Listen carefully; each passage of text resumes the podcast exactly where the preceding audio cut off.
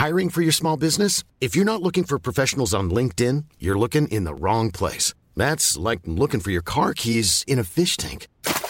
LinkedIn helps you hire professionals you can't find anywhere else, even those who aren't actively searching for a new job but might be open to the perfect role. In a given month, over 70% of LinkedIn users don't even visit other leading job sites. So start looking in the right place. With LinkedIn, you can hire professionals like a professional. Post your free job on linkedin.com slash people today.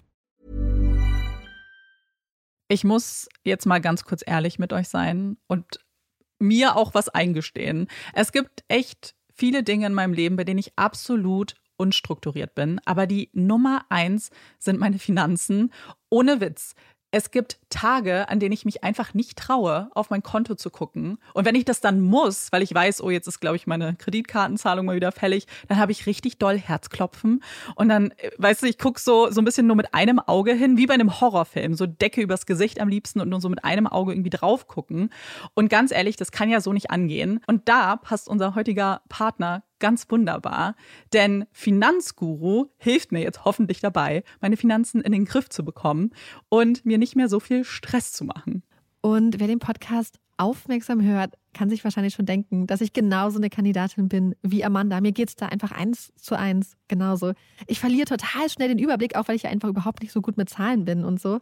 Und da ist Finanzguru die perfekte Anlaufstelle für Menschen wie mich und Amanda, aber wahrscheinlich auch für viele von euch. Bei Finanzguru bekommt ihr nämlich den perfekten Überblick über eure Finanzen. Ihr könnt dort, wenn ihr möchtet, all eure Konten miteinander verbinden, also Girokonto, Kreditkarte, Depot oder auch zum Beispiel eure Kryptobörse. Und dann werden alle Einnahmen und Ausgaben automatisch kategorisiert und für euch übersichtlich in der App aufbereitet. Und nicht nur das, Finanzguru zeigt euch auch alle eure Verträge ganz übersichtlich an. Das heißt, wenn ihr erkennt, dass da ein überflüssiger Vertrag dabei ist, dann könnt ihr den ganz einfach mit einem Fingertipp rechtssicher über die App kündigen. Das sind aber nicht die einzigen richtig coolen Features von Finanzguru. Finanzguru kann nämlich auch noch mehr machen und zwar für euch ganz persönlich. Genau, mit Finanzguru Plus bekommt ihr nämlich detaillierte Budgetanalysen und auch personalisierte Finanztipps, also alles irgendwie perfekt auf euch zugeschnitten. Ihr habt auch Analysen eures Kaufverhaltens, die euch zur Verfügung stehen. Dann könnt ihr nämlich auch Veränderungen planen.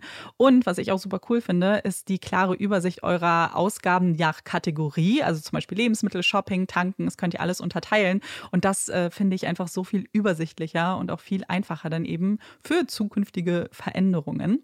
Wenn ihr Finanzguru auch ausprobieren wollt, dann haben wir jetzt ein richtig, richtig cooles Angebot für euch. Und zwar könnt ihr mit unserem Code Puppies Finanzguru Plus drei Monate lang kostenlos testen. Und das ist super einfach. Ihr müsst einfach nur die App downloaden, euer Konto verknüpfen und dann in eurem Profil den Code Puppies eingeben. Ganz wichtig, der Code ist nur für NeukundInnen gültig.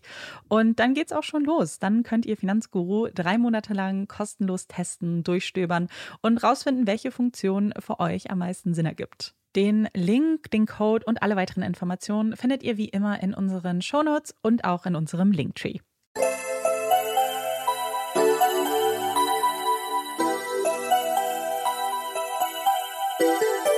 Herzlich willkommen bei Puppies in Crime, unserem True Crime Podcast. Ich bin Marike. Und ich bin Amanda.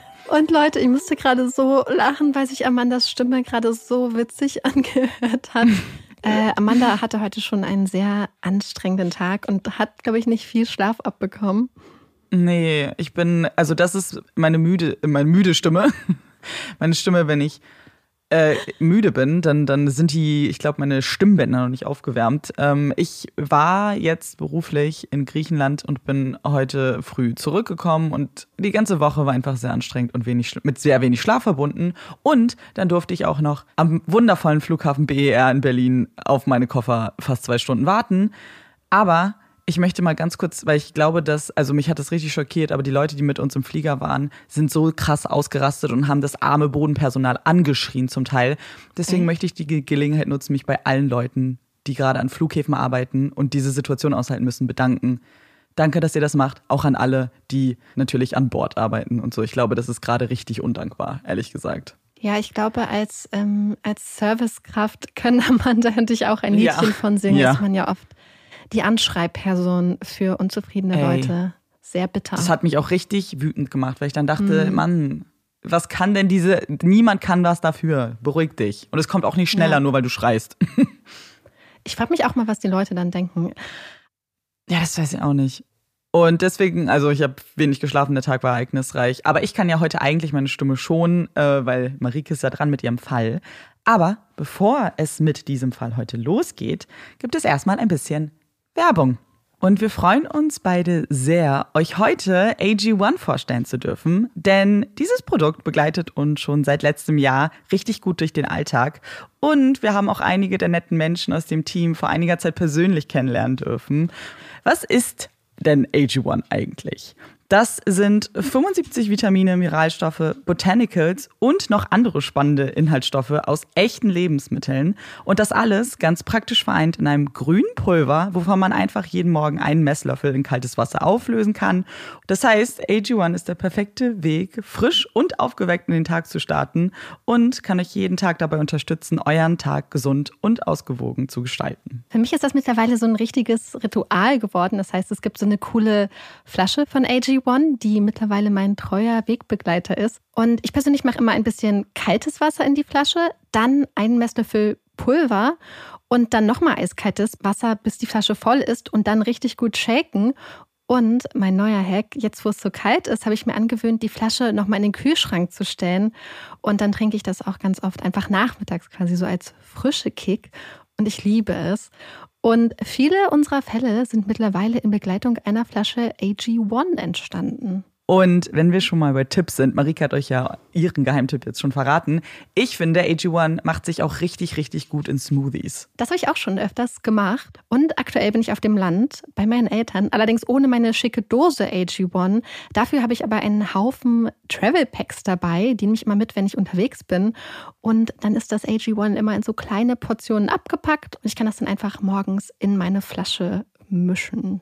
AG1 gibt es als unverbindliches Abo. Das könnt ihr jederzeit kündigen, pausieren oder anpassen. Und wenn ihr über den Link in unserer Show Notes jetzt bestellt, bekommt ihr ein Jahresvorrat D3 und fünf Travel Packs. Und natürlich auch die schicke Aufbewahrungsdose mit Messlöffel, die Mischflasche, alles was dazugehört. Gratis dazu. AG1 wird euch auch frei nach Hause geliefert und richtig gut. Es gibt bei AG1 eine 60 Tage Geld zurück Garantie. Und das heißt, ihr habt natürlich genug Zeit, das mal auszutesten.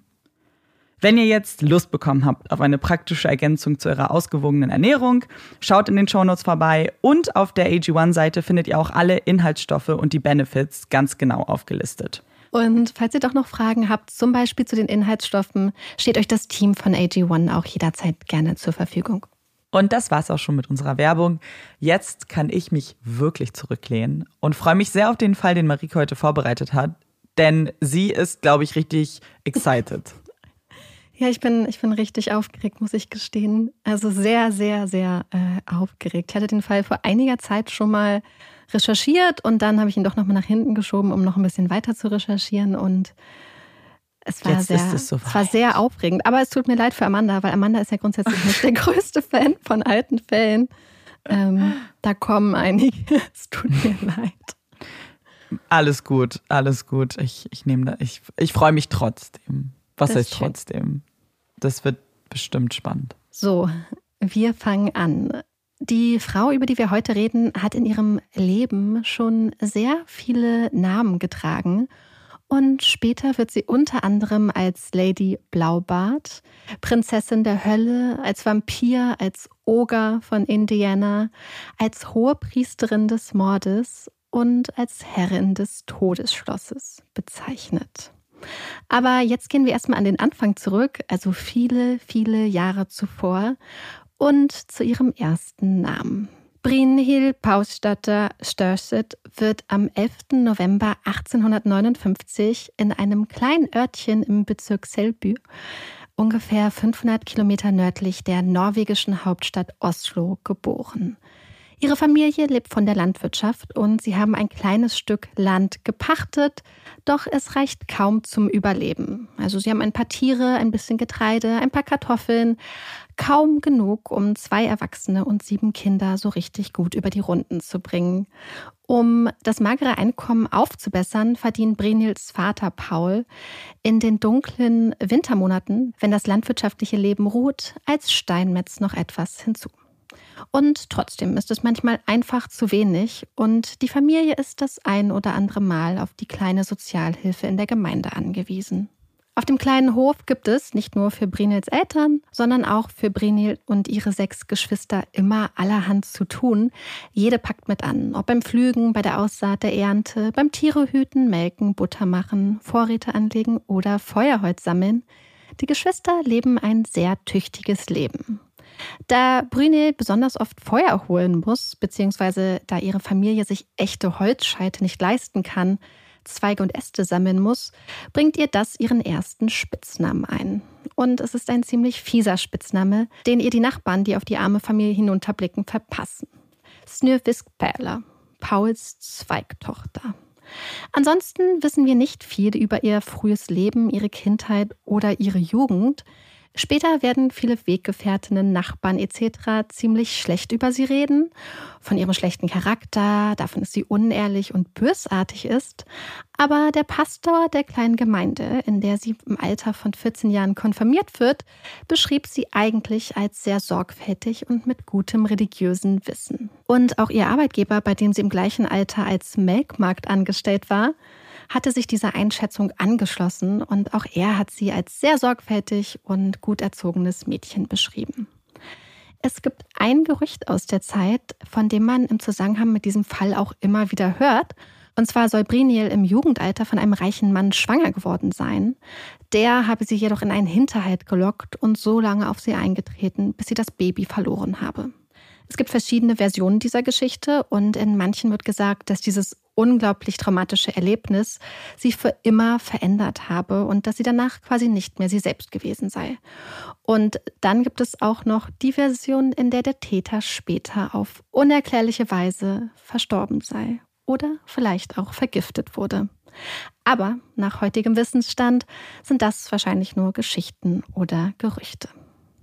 Ein paar Jahre später hat Brynhild dann die Chance die Chance auf ein neues Leben. Auf ein Leben, das ihr so viel mehr bietet als das magere Überleben in der norwegischen Provinz. Denn ihre zehn Jahre ältere Schwester Olina lädt sie zu sich ein. Olina ist ein paar Jahre zuvor nach Amerika ausgewandert und hat sich dort einen neuen Namen gegeben. Sie heißt jetzt Nelly und ist verheiratet. Und so wurde aus Olina Polstatter Störset Nelly Larsson. Brinil folgt der Einladung und dem Vorbild ihrer großen Schwester. Sie lässt Eltern, Geschwister und den kleinen Hof der Familie hinter sich, überquert unter ziemlich räudigen Bedingungen den Ozean. Denn anders als die Werbeprospekte das damals angepriesen haben, waren die Überfahrten alles andere als angenehm und entspannt. Zu Beginn ihres neuen Lebens legt Brinil dann auch ihren Namen ab und wählt einen neuen. Bella Peterson. Bella wohnt jetzt bei ihrer Schwester und deren Mann in Chicago und verdient sich, wie so viele skandinavische Einwandererinnen zu der Zeit, mit einem Haushaltsjob etwas hinzu. Bella und Nelly sind übrigens absolut keine Ausnahmen zu dieser Zeit, denn gerade in und um Chicago herum leben ganz viele Menschen aus Skandinavien und auch ganz besonders viele Menschen aus Norwegen sind dorthin gewandert. Mit einem dieser anderen norwegischen Auswanderer kommt Bella sich bald näher. Mats Ditlev Anton Sörensen. Mats ist Ende 20 und arbeitet als angestellter Nachtwächter in einem riesigen Kaufhaus, also wirklich ein Kaufhaus mit unglaublich vielen Angestellten. Und ja, er scheint Bella überzeugt zu haben, im März 1884 läuten die Hochzeitsglocken und Bella und Mats heiraten. So wird dann aus Bella Peterson Bella Sörensen. Mats wird als ganz lieber und auch liebevoller Mensch beschrieben und auch Bella ist in der Stadt für ihr großes Herz bekannt, das insbesondere für Kinder schlägt. Sie engagiert sich in vielen norwegischen Sonntagsschulen und setzt sich voller Leidenschaft für verlassene und verwaiste Kinder ein. Aber gleichzeitig wünscht Bella sich auch sehnlichst, ein eigenes Kind zu haben. Doch der Wunsch geht für sie und Mats einfach nicht in Erfüllung. Und das scheint Bella unglaublich mitzunehmen. Ihr Wunsch nach einem eigenen kleinen Kind geht schließlich so weit, dass Bella ihre Nichte Olga, also die Tochter von Nelly, unbedingt adoptieren möchte. Und Nelly erlaubt zwar, dass Bella viel Zeit mit ihrer Nichte verbringen darf und überlässt ihr Olga sogar einmal für sechs Wochen am Stück. Jedoch ist sie natürlich nicht bereit, ihre geliebte Tochter einfach zur Adoption freizugeben. Und diese ganze Angelegenheit führt schließlich dazu, dass die Beziehung zwischen Bella und Nelly komplett in die Brüche geht. Anfang der 1890er bekommt dann ein befreundetes Ehepaar der Sörensens ein kleines Mädchen, Jenny. Doch das Glück der kleinen Familie währt nicht besonders lange, denn Jennys Mutter wird bald schwer krank und Bella fleht dann die junge, sterbende Mutter an, ihr nach ihrem Tod das Sorgerecht für Jenny zu übertragen. Das macht die Mutter auch und sie gibt diesem Wunsch nach und bald darauf stirbt Jennys Mutter und Jenny zieht bei Bella und Mats ein. Dem Kind scheint es bei den Sörensens sehr gut zu gehen. Sie ist immer frisch eingekleidet und macht einen insgesamt sehr munteren Eindruck, wenn Bella sie mitnimmt, um ihren leiblichen Vater zu besuchen. Später wird er übrigens versuchen, also nachdem er eine neue Ehefrau an seiner Seite hat, Jenny wieder zu sich zu holen. Doch Bella weigert sich, das Mädchen zurück an ihren Vater zu geben und schließlich landet die Sache dann vor Gericht und Bella bekommt Recht. Jenny bleibt bei den Sörensens. Drei Jahre nachdem Jenny dann bei Mats und Bella eingezogen ist, kaufen Bella und Mats einen Süßigkeitenladen. Beziehungsweise eigentlich ist es eher so ein Kleinwarenladen, wo es neben diversen Süßigkeiten auch Tabak, Zeitschriften und ein paar Lebensmittel gibt. Und obwohl das Geschäft eigentlich ganz gut liegt, kommt es nicht so richtig in die Gänge und der Laden ist alles andere als ein durchschlagender Erfolg. Und dann, ein Jahr nach der Übernahme, brennt der Laden schließlich ab. Bella, die zum Zeitpunkt des Feuers alleine mit Jenny im Laden war, gibt die Schuld einer explodierenden Kerosinlampe, von der die Ermittler der Versicherung, bei der der Brandschaden gemeldet wird, jedoch keine Überreste finden können, seltsamerweise. Trotz der Zweifel an Bellas Aussagen bezüglich der Brandursache zahlt die Versicherung am Ende. Mit der Versicherungssumme und dem Geld das sie mit dem Verkauf des abgebrannten Ladens noch dazu bekommen, kaufen Mats und Bella sich dann ein schickes, dreistöckiges Haus in einem Vorort von Chicago. Einige Zeit nach dem Umzug in das neue Zuhause bekommt Jenny dann innerhalb von zwei Jahren vier jüngere Geschwisterchen. Caroline, Myrtle, Axel und Lucy. Und auch wenn einige Quellen davon sprechen, dass es Bellas und Mats biologische Kinder seien, deutet einiges darauf hin, dass die vier Kinder von den Sörensens aufgenommen wurden. Entweder zur Pflege oder zur Adoption. So war es zum Beispiel damals auch sehr üblich, dass beispielsweise außereheliche Kinder zu Pflegeeltern abgegeben wurden, die dann dafür bezahlt wurden. Leider währt das Familienglück nicht besonders lange, denn die kleine Caroline stirbt bereits im Alter von fünf Monaten. Und als Todesursache wird eine Enterokolitis festgestellt, also eine Art Darmentzündung. Und auch der kleine Axel stirbt im Alter von nur drei Monaten. Hier wird ein Hydrocephalus als Ursache bemerkt. Also das ist so eine Flüssigkeitsansammlung im Gehirn, die sich bei Kleinkindern, also bei Säuglingen, auch durch einen stark vergrößerten Kopf zeigen kann. 1887 tritt eine Firma an Mats und Bella heran, die den beiden ein sehr verlockendes Angebot macht. Die Yukon Mining and Trading Company sucht nämlich starke Männer, die sich in Alaska auf die Suche nach Gold machen. Für die Teilnahme an der einjährigen Expedition würde Mats nicht nur ein ordentliches Gehalt erhalten, die Firma würde Bella zudem monatlich Unterhalt zahlen und die Familie würde Anteile am Unternehmen sowie 25 Prozent Gewinnbeteiligung an jeder der von Mats gefundenen Minen erhalten. Es ist ein Angebot, das man nicht so wirklich ausschlagen kann und Bella und Mats scheinen ein bisschen im Goldrausch zu sein. Sie nehmen einen Kredit auf, leihen sich 700 Dollar quasi als Investment, da die Yukon Mining and Trading Company ja auch Ausgaben hat. Das Gold scheint in greifbarer Nähe und Mats trifft alle Vorbereitungen für sein großes Abenteuer. Doch das Geld ist irgendwann bezahlt, Max ist bereit und die Yukon Company meldet sich einfach nicht mehr. Mehrere Monate verstreichen und ziehen ins Land ohne ein Wort, ohne eine Anweisung und ohne Aufbruch ins Abenteuer. Und langsam aber sicher müssen Bella und Mats feststellen, dass sie Betrügern auf den Leim gegangen sind. Denn die angeblich so erfolgreiche Mining Company ist kaum mehr als eine Pappfassade für eine Betrugsmasche. Allerdings ist da immer noch der Kredit und die 700 Dollar sind ja futsch, die sind in dieser Betrugsmasche untergegangen. Doch der Kredit muss natürlich trotzdem zurückgezahlt werden. Und dagegen ziehen Bella und Mats schließlich vor Gericht und am Ende bekommen die beiden zum Glück Recht und sie müssen das Geld nicht zurückzahlen. Der Traum vom großen Goldfund, vom großen Goldregen, vom Goldrausch ist damit verpufft. Und Mats arbeitet ja als Nachtwächter in einem Kaufhaus. Das heißt, es sieht auch nicht so aus, als ob da nochmal so eine große Chance auf die beiden zurauschen würde. Zumindest vorerst. Denn zwei Jahre später bricht im Haus der Sörensen ein Feuer aus. Das Gebäude kann zwar durch die schnell herbeigeeilte Feuerwehr gerettet werden, aber im Inneren des Hauses scheinen sehr viele, sehr wertvolle und zum Glück vollversicherte Gegenstände verbrannt zu sein. Das heißt, zum zweiten Mal in fünf Jahren bekommt die Sörensens eine ordentliche Versicherungssumme ausgezahlt. Und es sollte nicht die letzte sein. Am Nachmittag des 30. Juli 1900 gehen zwei Notrufe vom Haus der Sörensens aus. Einer an den jungen Arzt Dr. Miller und ein zweiter an den Hausarzt der Familie. Sie müssen dringend kommen. Es geht um Leben und Tod.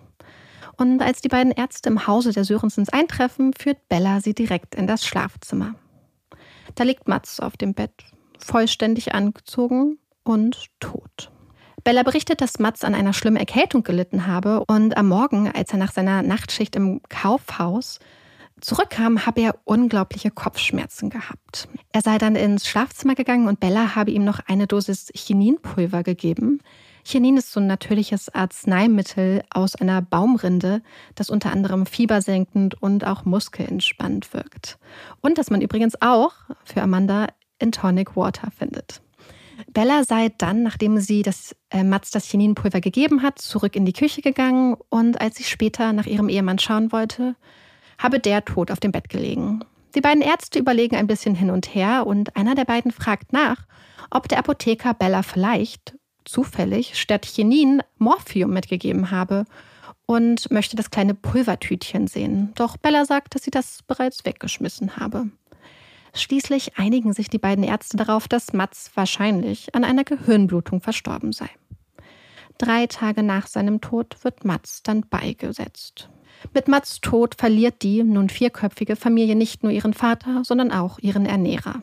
Ein herber Schicksalsschlag. Zumindest scheint es so. Denn so bitter es klingt, Mats Tod war extrem gut getimt denn Mats hatte eine Lebensversicherung über 2000 Dollar abgeschlossen. Und der Tag seines Todes, also der 30. Juli, war der letzte Tag, an dem diese Versicherung noch aktiv war. Gleichzeitig hatte Mats aber auch schon eine neue Lebensversicherung abgeschlossen, die am 30. Juli aktiv wurde. Das heißt, der 30. Juli 1900 war genau der eine Tag, an dem sich die beiden Lebensversicherungen überschnitten haben. Wäre einen Tag zuvor gestorben, hätte Bella nur Anspruch auf 2000 Dollar gehabt. Wäre er einen Tag später gestorben, hätte sie nur Anspruch auf 3000 Dollar gehabt. Aber da Mats genau am 30. gestorben ist, beträgt die Versicherungssumme nun 5000 Dollar. Umgerechnet wären das heute ungefähr 150.000 US-Dollar.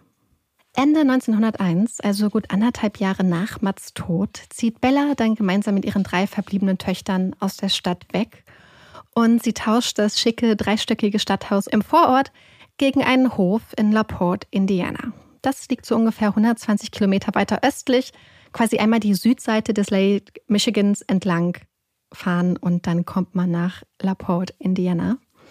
Bellas Wahl ist auf ein sehr interessantes Haus gefallen, das in LaPorte als Matty Eltich's Place bekannt ist und das auf eine sehr, sehr bewegte Geschichte zurückblickt. Der Sohn eines vorherigen Eigentümers war zum Beispiel Mitglied einer berüchtigten Banditenbande gewesen, die äh, Indiana terrorisiert hatte. Dann gab es noch mehrere mysteriöse Todesfälle im Haus und schließlich kam Matty, nach der das Haus am Ende auch benannt wurde, also inoffiziell, und die machte aus dem Haus ein Bordell. Offiziell starb Matty schließlich an Herzversagen, allerdings gab es damals auch sehr viele Gerüchte um ihren Tod, unter anderem das Gerücht, dass ihre Schwester, die gleichzeitig ihre ärgste Konkurrentin war, sie vergiftet hätte. Es ist also ein Haus, das in seiner Geschichte schon sehr viel mitgemacht hat und, ich will nicht viel spoilern, das noch einiges mitmachen wird. Aber Bella scheint das nicht abgeschreckt zu haben. Hier auf diesem großzügigen Hof will sie mit ihren Töchtern ein neues Leben anfangen. Und passend dazu ändert Bella ihren Namen mal wieder. Sie stellt sich den Menschen in Laporte nun als Belle vor. Belle Sörensen. Einige Jahre zuvor, als Mats noch gelebt hatte, hatten er und Bella einige Zeit einen jungen, stattlichen Mann aus Norwegen zur Untermiete gehabt. Peter Gunnes, der gerne auch als gut aussehender Wikinger beschrieben wird, ist Vater zweier kleiner Töchter und frisch verwitwet. Seine Frau Jenny, die zweite Jenny in diesem Fall, nichts verwechseln, starb nämlich leider bei der Geburt ihrer zweiten Tochter. Und irgendwann waren sich Belle und Peter dann mehr oder weniger zufällig wieder über dem Weg gelaufen und die Aussicht, gemeinsam mit ihren insgesamt fünf Töchtern ein neues Leben als Familie zu starten, schien beiden irgendwie zugesagt zu haben dass Belle Eigentümerin eines sehr, sehr großzügigen Anwesens war, also eines Hofes, mag mit in diese Entscheidung eingespielt haben.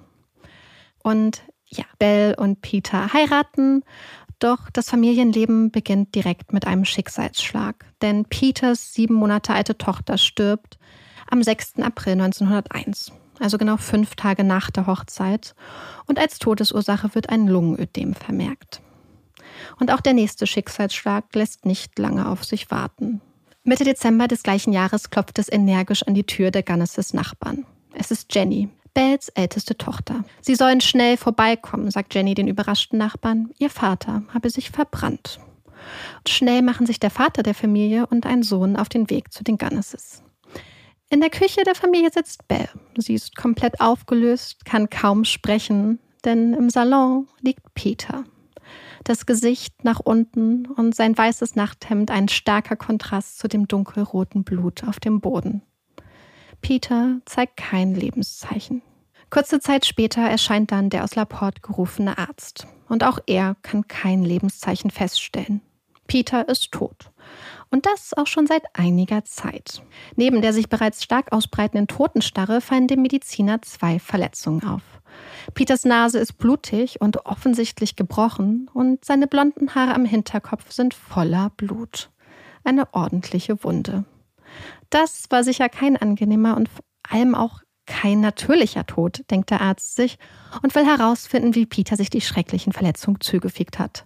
Wobei, das heißt er, er will herausfinden, wer ihm die schrecklichen Verletzungen zugefügt hat. Um Licht ins Dunkel zu bringen, redet er mit Belle und die schildert, was passiert sei. Und zwar war es wohl so, dass Peter seine Schuhe im Winter immer neben den Ofen gestellt hat, damit sie, wenn er sie dann anzieht, schön warm und trocken sind. Als Peter also an diesem Tag seine Schuhe holen wollte und sich neben dem Herd herunterbeugte, um die am Boden stehenden Schuhe aufzuheben, sei irgendwie durch einen unglücklichen Zufall der Fleischwolf, der in einem der Regale stand, aus dem Regal gefallen und Peter auf den Kopf gefallen. Gleichzeitig sei der Fleischwolf gegen eine Schüssel mit ganz heißer Salzlake gekommen, habe diese umgestoßen und die kochende heiße Flüssigkeit habe sich dann über Peters Nacken ergossen und ihn stark verbrannt.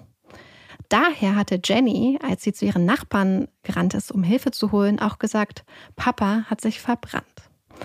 Trotz der Schwere der Verletzungen habe Peter Bell jedoch versichert, dass alles in Ordnung sei und sich dann einfach noch einmal hingelegt. Weder der junge Nachbar noch der Arzt halten die Geschichte für besonders plausibel.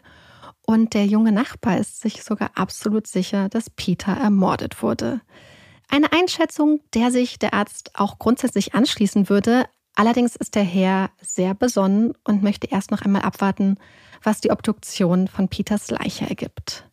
Zusammen mit seinem Kollegen macht er sich dann am Nachmittag daran, Peters Leiche ganz genau zu untersuchen und gleicht schon mal im Kopf die Ergebnisse der Untersuchung mit Bellas Schilderung ab. Sie finden am Hinterkopf eine massive Kopfverletzung, die bis durch die Schädeldecke geht. Und Peters Nase ist blutig, an mehreren Stellen aufgeplatzt und gebrochen. Was besonders interessant ist, ist, was die beiden Männer nicht finden. Denn Peters Körper weist weder Anzeichen einer Verbrennung noch Anzeichen einer Verbrühung auf. Bellas Geschichte ergibt also keinen wirklichen Sinn und der Arzt entscheidet dann, dass eine Autopsie alleine nicht ausreicht, um den Sachverhalt endgültig zu klären. So findet dann zwei Tage später eine offizielle Untersuchung der Todesumstände statt und der Doktor befragt Belle, ihre Tochter Jenny und auch die Nachbarn zu den Geschehnissen des 16. Dezembers. Die Untersuchung beginnt mit Bells Befragung und die bleibt mehr oder weniger bei ihrer Geschichte und fügt noch einige Details hinzu. So beschreibt sie, dass Peter, nachdem ihm der Fleischwolf auf den Kopf gefallen und die heiße Flüssigkeit in den Nacken gekippt war, gesagt habe, dass er sich so schrecklich verbrannt habe und dass er zudem über Kopfschmerzen geklagt habe. Peters starke Verbrühung habe sie schließlich mit Vaseline behandelt und nach einiger Zeit, als es ihm eigentlich schon wieder ganz gut gegangen sei, habe Bell ihm dann vorgeschlagen, er solle sich doch im Salon, also im Wohnzimmer, aufs Sofa legen. Sie habe ihm sein Nachthemd von oben heruntergebracht und alles so hergerichtet, dass er auch dort unten schlafen konnte. Dann sei sie nach oben gegangen und habe sich zu den Kindern schlafen gelegt. Kurze Zeit später habe Peter jedoch immer wieder nach ihr gerufen. Er habe immer wieder Mama geschrien. Das scheint hier die normale Anrede zwischen den beiden gewesen zu sein. Und als sie hinuntereilte, habe er wieder über seinen Kopf geklagt. Er habe gesagt, er habe ganz schlimme Schmerzen und auf einmal davon geredet, dass er wohl sterben würde. Als die durch Jenny alarmierten Nachbarn eintrafen, habe er schon das Bewusstsein verloren gehabt und sei kurz nach deren Ankunft verstorben. Nach Bells Aussage wird dann anschließend die zwölfjährige Jenny befragt und ihre Aussage stimmt komplett mit der von Bell überein.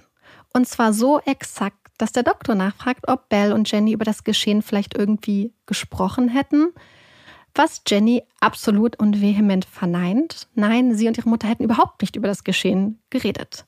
Was überraschend ist, denn wie der Arzt durch seine Befragung herausfindet, hatte Jenny zum Zeitpunkt des Unfalls tief und fest geschlafen.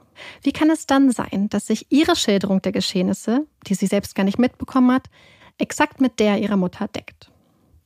Der Arzt bleibt skeptisch und hat immer noch keine Erklärung für die zertrümmerte blutige Nase von Peter.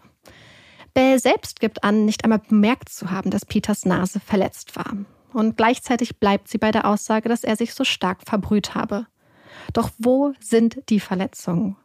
Und vor allem, wenn Peter sich mit der massiven Kopfverletzung auf das Sofa gelegt hat, warum waren nirgendwo auf dem Stoff des Möbelstückes irgendwelche Blutspuren? Und der Arzt fragt sich natürlich auch, wie es sein kann, dass ein massiver Fleischwolf aus einem Regal fallen kann, dem gebückten Peter auf den Kopf fällt und gleichzeitig eine Schüssel Salzlacke so umstößt, dass die sich dann über Peter ergießt. Sehr, sehr viele Fragen und keine wirklich zufriedenstellenden Antworten. Am nächsten Tag wird Peter beigesetzt und die Gerüchteküche von Laporte brodelt. Die Zeitungen hatten schon geschrieben, dass Peter einem Verbrechen zum Opfer gefallen sei und auch der junge Nachbar, der damals zusammen mit seinem Vater von Jenny herbeigeholt wurde, ist sich immer noch absolut sicher, dass Bell Peter ermordet hat und das erzählt er auch gerne herum. Sein Vater scheint die Sache und vor allem auch den Mitteilungsdrang seines Sohnes ein bisschen kritisch zu sehen und er sagt seinem Sohn mehrmals, dass der bitte den Mund halten solle. Und der Vater hatte auch bei der Untersuchung ausgesagt, wo er gesagt hat, dass er keinen Moment an Bells Version der Geschichte gezweifelt habe und dass sie und Peter mehr oder weniger ein glückliches Ehepaar gewesen seien. Diese Aussage ist jedoch vor dem Hintergrund interessant, dass er Bell und Peter, die zum Zeitpunkt des Unfalls ja erst seit acht Monaten auf ihrem Hof wohnten, wohl eigentlich gar nicht wirklich persönlich kannte. Also, vielleicht hat er Bells Geschichte wirklich geglaubt und vielleicht hat er auch einfach keine Lust auf schlechte Nachbarschaft gehabt. Wer weiß. Also, nach allem, was du gehört hast, welche Tendenz hast du in der Frage Unfall oder kein Unfall? Das war nie und nimmer ein Unfall. also, das, also meiner Meinung nach. Ja. Ich ich, also erstmal der Ablauf, ich meine, dass der absurd ist, ist ja das eine, aber wir wissen, dass das auch so passieren kann unter gewissen Umständen und das kann man natürlich nicht ausschließen. Aber ich finde, wenn die Verletzungen nicht zu dieser, zu dieser Beschreibung passen, das mhm. ist ja eigentlich die größte, ja. also Red Flag für mich jetzt persönlich. Ja, es gab halt keine Erklärung für die Nase, die so, so krass gebrochen ja. war. Für Die Kopfverletzung ja mit diesem Teil vom Fleischwolf, aber auch die Tatsache, dass Bell immer darauf bestanden hat, dass es hier Verbrühung gab, obwohl mhm. es keinen Hinweis auf irgendwelche Verbrühen, Brühung oder Verletzungen, ähm, Verbrennung gab. Der Arzt, der die Autopsie und auch die Untersuchung geleitet hat, ist schließlich zu dem Ergebnis gekommen, dass Peter Gannis vom Fleischwolf erschlagen wurde. Also haben wir einen weiteren tragischen Unfall, der mal wieder ordentlich Geld in Bells Kassen spürt. 2500 Dollar, um genau zu sein. In den Monaten nach Peters Tod ändern sich dann auch noch zweimal die Familienzusammensetzung bei Familie Gunnis. Wir erinnern uns daran, aktuell lebt Belle mit ihren drei Töchtern Jenny, Lucy und Myrtle, sowie auch immer noch Peters kleiner Tochter Swanhild. Also das kleine Mädchen, was er mit in die Ehe gebracht hat. Er hatte ja zwei Töchter mit in die Ehe gebracht, wovon die eine verstorben war. Und die kleine Swanhill ist quasi, hat überlebt. Und einige Monate später bekommt Belle wieder überraschenden Familienzuwachs, und zwar den kleinen Philip.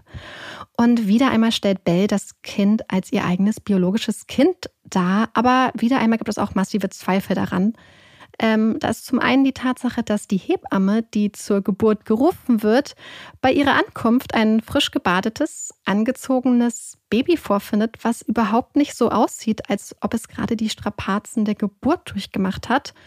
Und sowohl die Hebamme als auch die Nachbarin haben irgendwie das Gefühl, dass der kleine Philipp schon etwas länger auf der Welt sein könnte.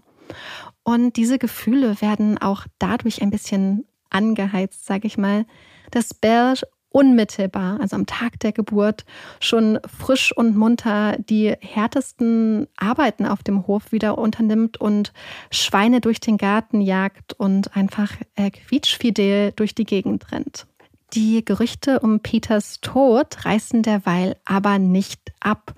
Und einige Zeit später taucht sein Bruder auf dem Hof auf, denn er hat irgendwie kein gutes Gefühl, was den Tod seines Bruders angeht und möchte mal nach dem Rechten schauen, zumal Peters kleine Tochter ja immer noch bei Belle wohnt. Er möchte sich zunächst einmal davon überzeugen, dass es Swanhill gut geht und vor allem auch, was mit dem Geld ist, was seiner Nichte zustehen würde, denn die Versicherungssumme, von der ich euch vorhin erzählt habe, die 2500 Dollar, wären eigentlich für das kleine Mädchen gewesen. Und als Herr Bell dann darauf anspricht, behauptet sie, sie habe das Geld für Swanhill in Wertpapieren angelegt, die sie auf Nachfrage jedoch nicht vorzeigen kann. Stattdessen bietet sie ihrem Schwager an, doch einfach zu ihr auf den Hof zu ziehen. Ein Angebot, das Peters Bruder gerne ausschlägt. Ihm ist Bell nämlich absolut nicht geheuer und er möchte auch nicht, dass seine Nichte bei ihr aufwächst. Und deswegen nimmt er das kleine Mädchen mit, als er sich eines Morgens ohne Ankündigung aus dem Staub macht. Und man muss sagen, es ist wohl eine der besten Entscheidungen seines Lebens. Zurück bleibt Belle mit ihren vier Kindern, eines davon ein fast neugeborenes, was ja an sich schon so viel Arbeit ist, dass es quasi eine Vollzeitbeschäftigung ist. Aber irgendwie schafft sie es trotzdem noch, nebenbei den Hof zu schmeißen, an dieser Stelle muss man anmerken, dass Belle eine sehr, sehr große Frau war, also über 1,70 groß und auf mehr als 100 Kilo Körpergewicht geschätzt wird. Sie ist also eine körperlich sehr, sehr starke Frau, die selbst die schwersten Arbeiten auf dem Hof irgendwie alleine gewuppt kriegt. Zumindest ein paar Jahre lang. Denn irgendwann ist auch Belle bereit einzusehen, dass sich so ein großer Haushalt und Hof nicht für immer von ihr alleine schmeißen lässt. Und sie beginnt, sich nach Hilfe umzusehen. Dafür schaltet sie eine Anzeige in einer norwegischen Zeitung und sie hat Glück.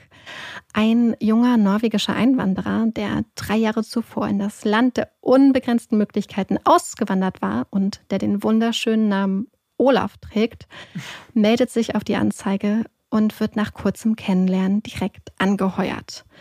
Nachbarn fällt gleich auf, wie gut sich die mittlerweile 40-jährige Belle und der 30-jährige Olaf verstehen bis Olaf eines Tages scheinbar Hals über Kopf das Handtuch schmeißt und Belle mitten in der Maisernte alleine stehen lässt. Das ist natürlich äußerst ärgerlich. Als sich Olafs Vater nach einigen Monaten besorgt bei Bell nach seinem Sohn erkundigt, teilt die ihm übrigens mit, Olaf sei gen Westen weitergezogen. Auch der nächste junge Mann, Henry, der als Helfer zu Bell auf den Hof zieht, lässt sie einfach vollkommen unerwartet mitten in der Erntezeit alleine. Auf Nachfrage ihrer Nachbarn berichtet Belle, Henry sei zurück nach Chicago gegangen, zur Verwunderung der Nachbarn jedoch ohne seine Truhe und ohne seinen schicken Pelzmantel. Die Suche nach einem Helfer geht weiter. Und wieder inseriert Belle in verschiedenen norwegischen Zeitungen, doch statt nur nach einem Hofhelfer zu suchen, sucht sie dieses Mal nach einem guten und verlässlichen Partner. Sie wirbt mit der Aussicht auf eine wunderschön gelegene und wertvolle Farm in 1A-Zustand. Und mit dieser Anzeige scheint sie einen Nerv zu treffen. Und der Briefträger hat ordentlich zu tun. An den meisten Tagen flattern so bis zu vier Briefe in Bells Haus, an anderen Tagen bis zu zehn. Die Aussicht auf das gemeinsame Leben und auf die flotte Farm bringt viele Männer dazu, Häuser und Farmen zu verkaufen, ihre Konten leer zu räumen und sich auf den Weg nach Laporte zu machen. George Barry aus Illinois, Christian Hilfken und Ole Butzbeck aus Wisconsin, Emil Tell aus Kansas, John Moe aus Minnesota. Immer wieder bekommt Belle Besuch von Männern aus den verschiedensten Staaten, die sie dann immer als ihre Cousins vorstellt und die nie so wirklich lange bleiben. Insbesondere ein Mann, der sich auf Bells Anzeigen gemeldet hat, scheint es ihr auch wirklich richtig angetan zu haben. Andrew Helglin. Er stammt aus Norwegen, ist 49 Jahre alt, Bauer und ehemaliger Gefängnisinsasse.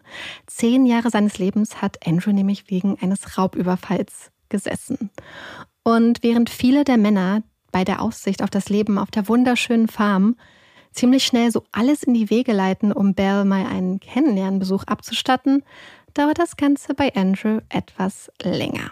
Belle und er schicken sich unzählige Briefe hin und her. Die Briefe sind auf Norwegisch. Die Grammatik und Rechtschreibung ist äußerst holprig und unbeholfen, doch sie sprechen eine eindeutige Sprache. Belle preist das Leben in Laporte in den schönsten Farben an und scheut auch nicht davor zurück, ein kleines bisschen zu flunkern, so wird in ihren Briefen auf einmal aus 50 Hektar Land zum Beispiel 74 Hektar Land. Sie scheint auch äußerst interessiert daran, wie viel Geld Andrew denn bereit sei zu investieren.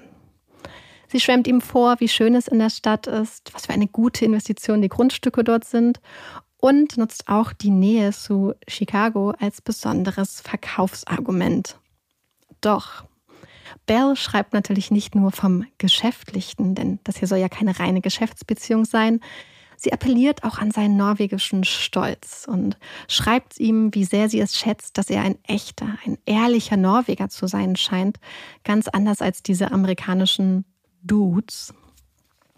Sie schreibt auch, dass sie sich für ihn und damit gegen all die anderen hunderten Bewerber entschieden habe, was ganz interessant ist, weil wir wissen, dass viele der anderen Bewerber ja früher oder später auch schon in Laporte aufgetaucht sind, beziehungsweise noch in Laporte auftauchen werden.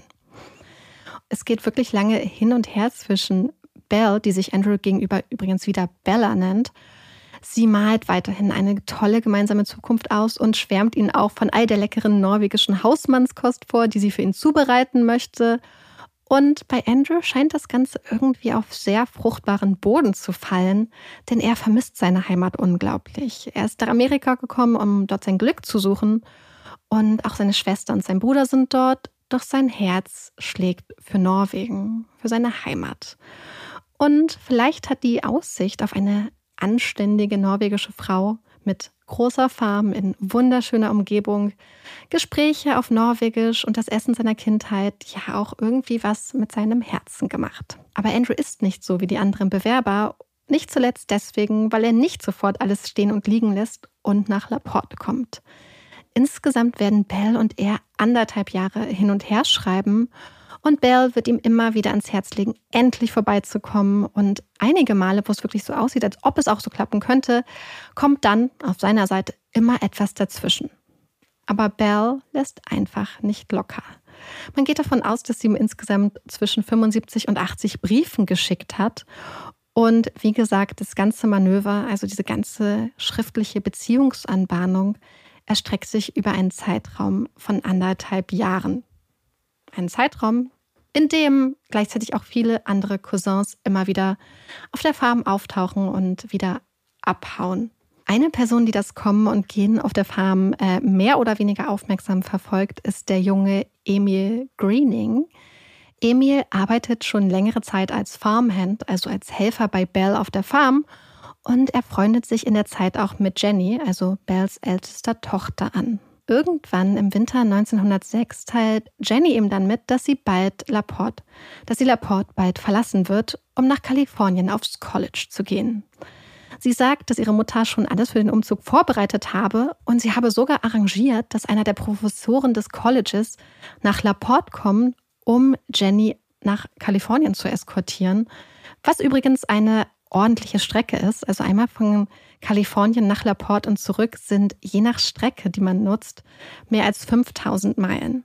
Und das vor über 100 Jahren mit dem Zug. Also das wäre dann schon ordentliches Commitments des Professors. Kurz vor Weihnachten ist es dann auch soweit und der Professor soll angekommen sein und Jennys Abreise steht unmittelbar bevor.